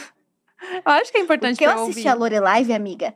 Ah, amiga. Ah, amiga, você sofreu nessa amiga, vida. não contei nem metade, tá? Porque eu tava com medo do processo. Medo de processo, né, amiga? Mas dá processo? Porque ser corno e ser processada, daí eu acho mais, né? Aí eu acho Mas que o não nível dá, se você não fala nome, não dá processo. Será? Eu fico pensando, eu tenho medo das pessoas bater as datas. E aí dá ruim, entendeu? Olha, eu, a gente tem que entrevistar a Gabi, gente. Essa é uma realidade, ela não quer. Mas a gente tem, e a gente tem que descer essa ladeira. Será que precisa, Eu Nath? acho, amiga, eu acho que a gente precisa de mais Ai. detalhes aquelas. Tanta análise Mas já. vamos falar sobre a Ah. programação da Dia TV? Vamos falar de coisa que tá boa. maravilhosa, tá maravilhosa, gente. Amanhã, dia 28, aqui no Diacast, a gente recebe Drag Box. Então já Chique. mandem perguntas, já fiquem pensando sobre isso, porque amanhã vai ter muito Kikiki, vai ter EAD, vai ter quiz, vai ter tudo isso. Colhem suas laces, garotas. Vai ser. Ó, a gente também tá com uma super programação no Pra Variar, que tá ao vivo de segunda a sexta. Esse povo tá trabalhando, hein? Caraca, gente, essa Dia TV, olha, realmente a gente tá que tá. Hoje é que dia? Hoje é terça, né? Hoje é terça. Hoje a gente tem Irina Cordeiro, que já veio Tudo. aqui, maravilhosa. Irina tá batendo carteirinha aqui, né? Maravilhosa, perfeita. Sempre falo batendo carteira, que é roubo, né? é batendo ponto, amiga. Ninguém tá roubando ninguém. Irina batendo carteira. A Irina bateu carteira de uma galera aqui, então, segundo informações da Nathalie. Vai ter também o bonde da Juju e vai ter apresentação musical pra variar, tá? Nossa, gente, vocês estão chique, MC, MC Sofia. Sofia, que é maravilhosa, uma mulher bissexual também. Porque tem a ver com orgulho, gente. A gente tá resolvendo aqui, recebendo várias pessoas incríveis da nossa comunidade também. Perfeito. Lembrando que a gente tem Diacast todos os dias essa semana. Então, no dia 29 tem Potiguara Bardot e dia 30 Sasha Vilela. Vai ser chique. Vai ser chique. A gente tá que tá, a gente tá assim, um outro nível de programação. Ano que vem, Rafa vai querer um mês ao vivo, né? Vai, vai ser dia. ideia, Nathalie. Não, eu sei que vem. Começa com uma semaninha de A orgulho. gente começou com 50 horas, de repente tava cinco dias numa Que casa. loucura isso, hein, amiga? Amiga. As coisas que as pessoas fazem, que o Rafa faz. que o Rafa faz. Eu já fiquei 10 dias ao vivo, né? Contando tudo. Fiquei 13 dias ao vivo já. Mas se entrar no BBB, você tira de letra. Não. Sou Tira. planta, né? Sou muito planta. Tira de letra. E aí, ó, vamos, vamos, tem mais coisa, tem mais coisa. Hum. A gente tem papel Pop News, que todos Segunda os dias sexta tá recebendo convidados. Então é um papel Pop News diferenciado. Tem mais gente Uhum. diferente na bancada pra vocês assistirem. Gosto muito. Tem Foca no Rolê com Foquinha. Foquinha leva até o minha pra uma experiência drag. Amei. Chique. E é uns lugares que a gente encontra que normalmente não. A gente não sabe. Foca no rolê é uma referência. Ajuda a gente preguiçosa Eu a gosto sair de casa. Oi! Eu, eu posso. Eu, eu vou tirar o casaco aqui, tá calor, né, gente? Fica à vontade. Tá calor, a gente. Já vamos levantar, ligar o ar, a É. gente tá em casa. Ai, gente, vou aqui. É, muito bom. Isso, aí mostra a coxa, faz inveja pra Gabi. Mas aí não vai dar pra mostrar que eu tô de. Não quero falar sobre isso. de... Nossa, a panturrilha. Olha o tá- alongamento. Nossa, que Então, gente, ódio. alongamento ele tem. Olha o alongamento! Alongamento ele tem. Eu quero essa figurinha. Amiga, mas o que, que você faz pelo seu alongamento? Tá reclamando, mas o que, que tu faz pelo teu alongamento? Tu se alonga? Ah, tu faz yoga, então é tipo. Fecha. Então, bom, deu errado mesmo. Lorelive tem horário e duração especial das 19 até as 21 horas. Vai rolar Bafo Bafo, é uma edição especial. Toma que me é teu, com participação da Cintia Rosini e Babu Carreira, duas maravilhosas.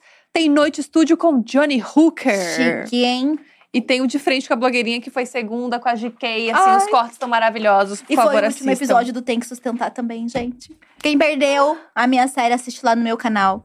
Oito episodinhos. É triste quando nosso, nosso filho é parido e vai embora. Mas agora ele tá no mundo, agora Ai, ele vai ter a vida dele também. Pois é, a gente, a gente sofre tanto às vezes, né, pra botar o filho pra, pra viver. E aí sai, e aí de repente é aquele frenesi, e de repente Foi. Foi. Mas essa tua ideia é ótima. Refazer coisas que você já fez em outros formatos. Gostei muito. Ah, e assim, era um formato que eu gostava muito, mas eh, teve um momento que ele foi parando de ter um engajamento. E, e aí. E aí eu volto pra aquele lugar. Tipo, era um quadro que eu gostava muito. E umas, tipo, Nicolas, Nicolas Avancini, que é um criador de conteúdo que eu admiro muito, eu acho ele genial. Ele fala. Ele é tudo. Eu sou E aí, fã do Nicolas.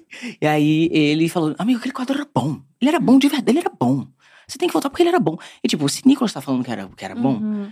E aí eu, eu tô no mesmo, no mesmo modo que eu tô no, no, no coisa do Magic Man. Tipo, eu fiz ele pra. A, porque eu queria fazer. Porque é um negócio que eu gostava que eu queria fazer. Uhum. E aí, esse também é um quadro que eu gosto que eu quero fazer. Então, tipo, coisa de se desprender um pouquinho dos números também, sabe? Tipo, Uhum. beleza, os números, eles são importantes. Gente, engajem a gente, a gente trabalha com isso, por favor. Se você gostar da parada, dá like, comenta, compartilha, entendeu? Por favor, esse é nosso trabalho. Mas não dá pra você viver refém de número. Uhum. Porque vai, você vai começando a entrar a- em produções, a fazer coisas que não são que, que você acredita, que você tá alinhado. E a gente endoida também, né? E a gente gente, fica olhando só pô, pra número. Nossa, pelo amor de Deus.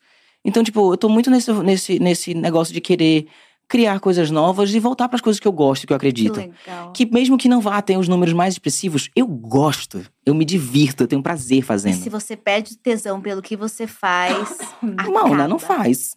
Tem uma frase que eu amo que é o sucesso é ser feliz. Independente do que, que isso vai te gerar no futuro, sabe? Uhum. Claro que se Porque gerar gente- dinheiro é bom. É Ah, gente, ótimo. é, a coisa da conta pra pagar é Mas eu acho que temos. quando você faz uma coisa muito esperando a consequência daquilo, naturalmente você vai perdendo a graça do processo, sabe? Exatamente. Você, é, a, gente, a vida é processo. Uhum. O, o, o, o legal, o gostoso do projeto que você fez, o gostoso do projeto que eu fiz, foi viver esse processo. Uhum. Foi ensaiar eu e Kona, foi depois chegar os dançarinos, eu, eu- eu ensaiar com os dançarinos, foi ir sair pra tentar achar o figurino. Isso foi gostoso. É, isso é o gostoso, esse é o, o que faz o projeto ser bom. Não é só o vídeo final. O vídeo final é o, o resultado Uhum. daquilo. E a gente não pode viver só de resultado, porque a vida não Exato. acontece no resultado, a vida acontece no processo. Uhum. Então, a gente tem que curtir o processo. Dante Cultura. Não, é, gente. é cultura, é inspiração, é filosofia, Idiomas. é conselhos, é conselhos amorosos. A gente tava falando que isso aqui foi uma aula pra ela, ela tava precisando.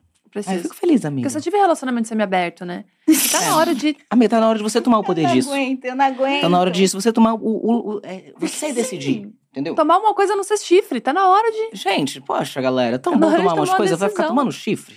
Exato.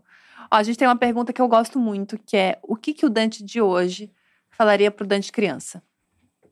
Ih, essa pergunta é difícil, né? É... Eu acho que teve, umas, teve várias épocas que eu já tive muitas coisas a falar, assim, muitas, muitas coisas a falar. Eu acho que hoje eu ia gostar, eu ia querer. Eu ia querer muito dar um abraço nele. E eu acho que eu ia querer mais falar com a minha mãe do que com ele. Uhum. num lugar de talvez tivesse ido atrás desse diagnóstico mais cedo. Tivesse, sabe? Mas é a única coisa que eu tenho. assim, Eu acho que o Dante criança se orgulha do Dante, do Dante de hoje. E essa é a primeira vez que eu sinto isso na minha vida. Tipo, esse ano foi a primeira vez que eu senti isso na minha vida. Que o Dante criança se orgulharia do Dante que, eu, que, que tá aqui hoje. Por muito tempo não se orgulhou. Por muito tempo eu, eu me decepcionava muito comigo mesmo. Eu sentia que eu era da decepção para as pessoas. Eu não tava muitas questões de autoestima, muitas questões de estar satisfeito. Mas hoje eu me sinto. Hoje eu me sinto genuinamente bem. Hoje eu me sinto feliz. Eu sinto que acho que os astros são alinhados. Então. E eu sinto que tudo que eu passei pre- precisou acontecer para eu estar aqui hoje também com essa qualidade de relacionamento, com essa qualidade de relação com a família, com essa qualidade de relação comigo mesmo. Mas eu queria muito dar um abracinho nele. E o que, que você falaria pra tua mãe? Você falou que queria falar com ela. eu queria muito ver a, é, a coisa da, da, da terapia. Ter feito terapia mais cedo. Queria muito ter tido meu diagnóstico mais cedo. Ah, você falaria pra ela te ajudar é, a olhar ela, porque isso não é responsabilidade dele. É, É responsabilidade. exatamente. E assim, ela tem, eu fiz terapia quando criança, mas não deu certo as, terapia, as terapeutas e eu, como criança, não sabia observar e perceber isso. Então é difícil também você. Porque quando um terapeuta dá certo, você Uhum. faz. Isso é terapia. precisava diferença. disso, faz diferença. Se você nunca teve uma experiência de dar certo com um terapeuta, você não sabe nem perceber se não tá dando certo. e eu, Uhum, criança, uhum. Então. E também teve um momento que a gente não tinha dinheiro pra isso. Uhum. Mas na- quando eu era mais novinho, eles conseguiam pagar a terapia pra mim. E aí depois. E aí, só que, enfim, eu teria tentado fazer essa observação ter ter chegado mais cedo. Que Que importante isso, na real. Meu, isso é lindo, porque é voltar pra se ajudar, né? É. É pra fazer o Dante criança sofrer menos. É, exatamente. Que incrível, caraca, faz todo sentido. Se eu tivesse voltado e falado, pô, relaxa aí, procura uma ajuda médica também, que às vezes tá Uhum. tudo fora do nosso controle, né? É, exatamente. E é, e é isso. A gente não é ensinado a. A gente não tem maturidade pra entender e perceber. A gente, às vezes, você falou da gente tá. A gente conhece, a gente é especialista na gente. E eu nem acho Uhum. que a gente Às seja vezes especi- nem isso, né? Às vezes nem isso. E, tipo, eu tinha uma questão muito grande com memória. Me afetava diretamente a minha memória. Eu não retia Informação. informação que não fosse muito interessante pra mim ou que não fosse muito visual. Então, eu tinha pouca memória da minha própria vida. Caramba. Muitas vezes, e tipo, se eu tivesse passado por uma situação de estresse, então, meu, meu cabeça só apagava. Nossa. Então, assim, às vezes você não consegue nem ter você, consegue ser especialista de você. Você precisa de um Uhum. especialista pra fazer você entender você. Uhum. Então, é algo. É, Mas que bom que eu. Achei tão bonito isso que você falou, que pela primeira vez na vida você tá se sentindo realmente que ele tá orgulhoso, assim. Eu, eu, fico, eu fico me emocionando, tipo, me emocionando de verdade também.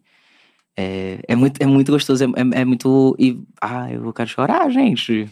Mas assim, é, é, é muito gostoso parar e ter essa percepção e ter essa visão de você. E é muito gostoso se tornar e ser, ir atrás de ser uma pessoa melhor e conseguir ser uma pessoa. E perceber que você consegue ser uma pessoa melhor. Que você consegue ser uma pessoa melhor em todos os aspectos, afetivos, de trabalho, de. E essa busca, ela tem que ser incessante e infindável. Olha, Você não tem medo de mudar, né? Não tenho medo de mudar, mas eu tenho, mas eu tenho medo de, de me soltar. Uhum. Então eu, eu passei muito tempo questionando quem eu era. Por vários atravessamentos. De ser uma pessoa trans, de sentir que a faculdade, me- a faculdade de arte me afastou das artes, por exemplo. Caraca. Uhum. que a gente nem a gente flu- fluiu tanto que a gente nem chega nesse tópico, mas tipo, a faculdade de artes visuais, o formato de faculdade, de é, prazo e nananã, ele eu parei de eu parei de desenhar, parei de, de, de, de sentir prazer em fazer produções desse tipo. Foi quando eu me voltei pra dança. E aí é, eu tava falando alguma coisa, gente, de voltar pra si. Mas eu me perdi de novo, gente. Ih, e é porque ele tá medicado, galera. Que a artes, a faculdade de artes tirou da arte? É, a faculdade de arte me tirou da arte. Mas, e aí, eu- questionamento com o corpo, na verdade. E aí eu sempre tive uma coisa do questionamento com o corpo, sempre me, foi uma coisa que me atravessava desde a adolescência, das primeiras coisas que eu desenhei. E aí a gente volta. Mas o que eu tava falando antes do, do corpo? Sobre você não ter medo de mudar. Não Foi ter medo de mudar e, não, e ter medo de, de me deixar ir, de não ter consciência de, de quem eu sou. Então, é isso. A questionamento do corpo sempre foi uma questão na minha vida. E eu tava sempre buscando a mim mesmo, a partir do corpo. E aí teve outras questões ruins que aconteceram na minha vida que me fizeram também sentir que eu me, per- me, per- me perdi de mim na minha cabeça também, dentro da minha cabeça também. Uhum. Então, é, eu comecei a rolar, fazer um, um processo muito grande de tentar me encontrar comigo mesmo. E, gente, do nada o papo virou uma coisa cabeça. Eu vim pra cá pra fazer entretenimento e eu tô aqui. Uma viagem pro Dando uma centro terapia. de si. Não, a gente tá inspiradíssima. No final das contas, a entrevista inteira foi exatamente sobre isso, assim, Uhum. sobre esse, esse questionamento de quem eu sou é o que te levou em todos os lugares, assim. E acho que é muito bonito alguém que não tem medo de descobrir quem é, porque nem sempre quem a gente é é quem a gente espera, né? Uhum. E esse e é, geralmente a gente é uma coisa ainda maior, e mais bonita e mais abundante do E que aquilo que a gente entendo- queria ser. Eu entendo o lugar do medo de se descobrir, mas existe também esse- o, o lugar que eu tô, que eu acho que é o que muitas pessoas estão também, é um lugar de você não. É, é impossível fugir. Você não Uhum. conseguir se fugir. Uhum. Eu entendo contextos, eu entendo personalidades que, não, que querem e que vão fugir. Mas, tipo, não é uma escolha pra mim. E é uma coisa que eu tenho. Que eu tenho. Que eu fico bem vigilante é de, tipo, esses, esses. Todos esses trabalhos que eu já fiz na minha vida de artes visuais, de atuação, de dança, e especialmente o de internet, eles são trabalhos que mexem muito com o ego. Uhum. E as pessoas é, têm esse lugar do ego e do, da resposta que vem do outro, e você deixar isso tomar conta de você, você pode virar um monstro. Uhum. Eu já percebi esse ano pessoas que eu conheci no ano passado e que hoje, esse ano estão diferentes. Uhum. E eu olho para essas pessoas e eu não quero ser assim. Uhum. E eu não, eu não, eu não, não quero deixar de, de, de, de ser a pessoa que eu acredito que eu sou e que eu quero ser e que eu me orgulho de ser. Então, tipo, é um lugar que você tem que ficar cauteloso, atento e vigilante. Porque não, eu odeio gente blazer. Eu odeio gente que, ai, s- por besteira se acha melhor do que as outras pessoas. Ai, porque tem mais número, porque tem. Foda-se. Uhum. Foda-se. Eu odeio esse tipo de comportamento do fundo do meu coração. Ó. Está vendo De fundo do meu forma real. de forma muito genuína. E, uma e eu sempre odiei, porque essas pessoas foram pessoas que fizeram bullying comigo no colégio, foram pessoas que. Esse, esse tipo de personalidade. Eram as meninas malvadas, os, os meninos. São as pessoas que sempre me. Sabe? Uhum. Então, assim. Isso faz parte de conhecer a si mesmo também, não deixar o ego tomar conta, né? aham. Então é um negócio que eu tenho que. Se, se você trabalha com esse tipo de coisa, você tem que ficar vigilante se você não quer Cai. cair, se perder e mergulhar nesse lugar. Porque é muito fácil. É muito fácil. Você se molda muito rápido pelo olhar do Muito, outro, né? muito. E aí você começa no elogio. E aí depois o elogio te cresce. E se você não tá vigilante, a Você crítica cai. te derruba. Aham, muito. É. E a crítica vai já, já- A crítica vai bater, a crítica ela vai doer. Vai, ela Chega vai um doer. momento, né? E Chega. aí quando você não Sempre, acredita nem no elogio e nem na crítica, tudo equaliza. Porque você não precisa acreditar no que o outro fala pra Uhum. ser. Você sabe Mas você que pode é. acolher. Mas você pode acolher Eu também. isso. É, eu não. Eu, eu lido de com elogios de uma forma muito séria. Uhum. Porque eu já acreditei muito. Aham. As pessoas falavam, nossa, é Eu isso. Eu também. ficava, "Ah, Também. é isso. Gente, é isso. Tipo, um elogio É. que, nunca, que eu nunca acreditei. Perfeito sem defeitos. Gente, Aham. pelo amor de Deus, gente. Ninguém é, cara. Já virou um grande meme, né? O perfeito sem É, defeitos. mas teve uma época que era, que era real, né? Tipo, É. nossa, você é muito perfeito. Gente, não.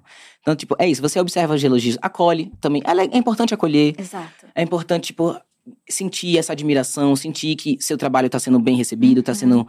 que as pessoas têm interesse, que você diverte as pessoas, que você, enfim, o que quer que venha. E é importante ter esse olhar crítico com as.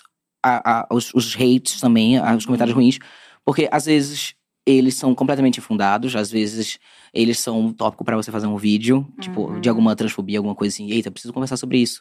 Percebo que há uma ignorância de- aqui dentro. Às vezes é uma crítica que faz sentido. Você faz, nossa, eu preciso melhorar isso aqui mesmo. Concordar né? com a crítica é o que dói, né? Dói bastante. Mas é isso. É, é muito difícil você ter esse. E é preciso você ter esse discernimento de tipo, entendo, concordo, mas não ser duro com você mesmo. E dá pra você saber quando é real, quando é de um lugar de, ah, eu quero ver você se desenvolver, e quando é puro ódio, é o suco do ódio. Uhum. Eu acho que nesse sentido, é a gente saber se conhecer a melhor parte. Você se estabelece online, não se deixa tragar quando você sabe minimamente, não precisa nem ser muito, Uhum. quem você, você é. Uhum. Porque eu tive que descobrir ao longo desses anos também, porque foi muito doido. Eu me deixei levar, eu comecei com a internet há oito anos atrás. Uhum. Eu tinha 20, 20 anos, meu cérebro não era nem. Eu não tinha nem meu lóbulo frontal formado, porque a gente forma. Não sei se é lóbulo frontal, alguma parte aí do cérebro não é formada. Então, é um Sim. processo de desenvolvimento e uma solidão. E de repente as pessoas diziam coisas sobre você que você nunca tinha enxergado. E quando você não tem firmeza em E que às vezes é si. verdade. Exato. Muitas delas eram, muitas Sim, delas não eram. Não eram. E esses processos são muito perigosos, as pessoas não falam sobre isso na internet, não Sim. falam que isso acontece, acontece, todo mundo tá sujeito. É porque a gente nem, nem pensava nisso também, né? Exato. E, tipo, é tudo como as pessoas. Uma coisa que eu sempre ouvi da minha, da minha mãe é, tipo, não foi o que você falou, foi o jeito que você falou. E as Uhum. pessoas não têm tato. As pessoas não têm jeito pra falar sobre as coisas. Então, tipo, uma. É, e tem, tem. Ah, esqueci o nome dela. Tem uma, uma mulher que ela faz uns vídeos muito fofinhos é, com reflexões. Esqueci mesmo o nome dela, Ah, a gente. chefe Lili Almeida? Eu acho que ela não é chefe. Nossa, Ela é. perfeita, Ela é... Perfeita, ela tem que vir Eu pra não cá. lembro, eu não lembro. Mas depois eu vou achar esse vídeo. Mas ela fala que tudo pode ser dito com uma colher de mel na boca. Uhum. E as coisas. Tudo que você tem de ruim pra falar, tudo que você tem de duro pra falar, também pode ser dito de uma forma que você não. Você critica a pessoa pelo que ela precisa ser criticada e Uhum. não faça ela se sentir um lixo humano. Uhum. É. No yoga tem a, a tríade, né? Você só pode falar alguma coisa se for bom, útil e agradável. Uhum. Tipo, se você fa- fa- falar uma, uma coisa que, que é útil, mas que não é agradável, ela não vale de nada no final das contas. Então a gente tem que saber como se comunicar também. Acho que isso não é válido para todas as coisas do É, mundo, mas é uma coisa que eu tento, que eu tento buscar pra mim, assim, porque se a gente parar pra pensar, é uma coisa muito doida isso que a gente faz, né? A gente pega uma coisa que a gente acredita, a gente coloca numa rede social que tá sujeito a qualquer pessoa ver aquilo. Uhum. E ela interpretar de qualquer jeito. Porque quando a gente vê alguma coisa, a gente também interpreta do jeito que a gente quer, de acordo com o nosso contexto. Então, no final das contas, é uma grande doideira isso que a gente faz, Sim. sabe? A gente esperar do outro alguma coisa daquilo que a gente acredita. Sim, e que a gente nem consegue explicar É, direitinho. e aí vira uma grande bagunça até pra gente mesmo, assim. Então é muito difícil você não se afundar nesse lugar de, de crítica, de hate, mas vejo que você é muito confiante do seu trabalho também, das coisas que você acredita, das coisas que você faz. maturidade. Terapia, galera. Terapia. Terapia. Palavra-chave. É, mas é porque foi todo um processo, não foi assim sempre. Tipo, agora é, eu tô. Além de eu, tipo, já começo mais velho, já começo dentro de um outro contexto, assim, in- interno, pessoal. É, já começo também com- quando- junto com, a, com, com a com o acompanhamento de terapia, quer dizer. Foi um pouquinho depois que eu comecei a trabalhar com a internet. Mas eu já comecei de um outro lugar. Já comecei sendo uma pessoa que já consumia muito conteúdo de internet, sendo uma pessoa que já tinha tido várias experiências, não comecei no lugar Já sabia o que você não queria ser. já sabia o que eu não queria ser. E. Gente, eu me perdi. que ódio! E. Não, não foi. E, foi um processo também que eu, que eu passei até conseguir construir isso aqui hoje, de 2020 pra cá. Porque quando, quando eu comecei, tipo, fiz o vídeo. O, o- um, um dos meus primeiros vídeos que foi bem foi um que eu, é um passo de dança que eu ensino no, no Dança Professor de Dança até hoje, que é o que faz assim e abre assim. Que faz assim. Belíssimo. Foi eu, foi, foi, que era, era caricatice. E aí eu fiz esse vídeo, kkk, postei, editei, joguei. Uh! Ai, o que, que eu vou fazer agora? Gente, não tenho mais ideia, não, não sei. Acabou minha carreira, acabou minha carreira, gente. É isso, galera. Foi ótimo, não vai estar tendo mais vídeo. Então, o começo foi sempre assim, era um, postava um vídeo, dois dias de desespero até vir uma outra ideia. E, Uhum. e aí depois você vai entendendo que criatividade é um músculo, que você vai conseguindo é, Uhum. exercitar a parada e fazer a coisa funcionar.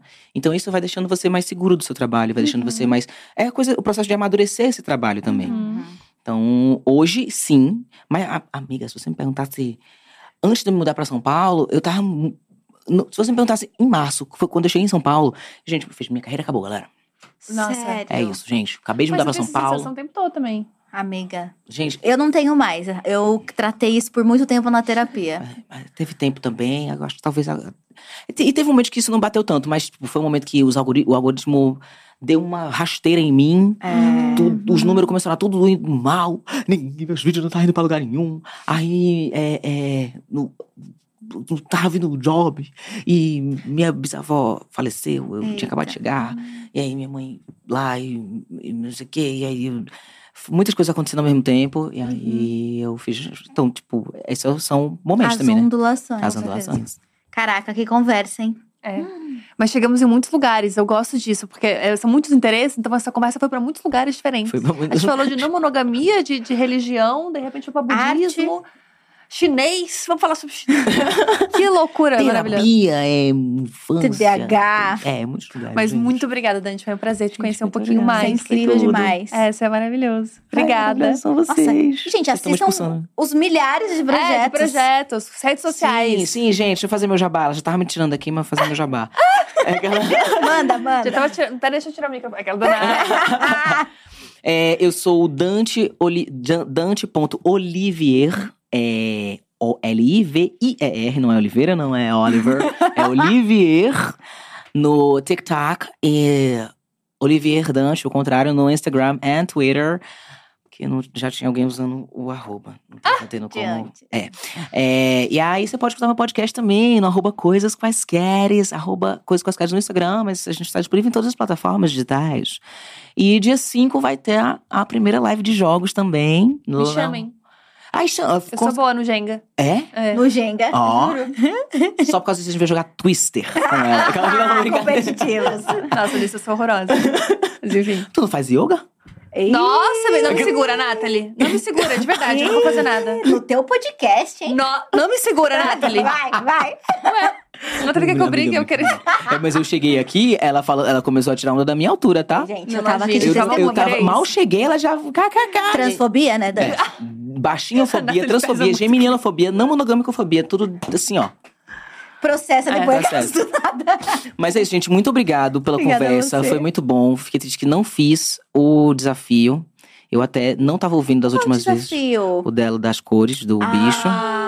Ah. Mas tudo bem, eu não vou guardar rancor. Ela vai Eu não ter que me vou trazer. rancor, mas já guardando. É, ele vai ter que me A trazer. gente faz um conteúdo especial pra colocar no Instagram do Jackass. Olha, como eu Olha, já desenvolvo. A pessoa já fazendo a gente trabalhar mais. Eu Mas- desdobro, eu desdobro. Mas muito obrigado, gente, de verdade, de Obrigada. coração. Um beijo. Um beijo, tchau, tchau, tchau, tchau. Um beijo, gente. muito obrigada a todo mundo que assistiu. Amanhã, meio-dia, estaremos aqui com Drag Box. Vai ser Tá, incrível. tá, a programação olha. inteira da Dia TV tá super especial. Inclusive, eu esqueci de falar que tem quintas 20 diva ao vivo. Esqueci de falar, esse que tava no último, não tinha lido. Ah, a gente já demitiu? Já te- É exato. De repente a gente tem uma Se reclamação lá não sobre mim. registrarem minha infor- minhas, minhas brigas, eu vou mandar. Olha, Nathalie, como ela tá. Ela precisa... é, esse aqui é sono. Ela Ó, precisa descansar, ela não eu tá tenho legal. várias questões pra falar. Tá muito agressiva. Todo mundo Beijo. me toliu na briga com o papel pop, tá? Chega. Um beijo, até amanhã, gente. Tchau. Vou deixar post-its violentos nessa sala. Post-it violento, nem Tá, combina, tá ligado?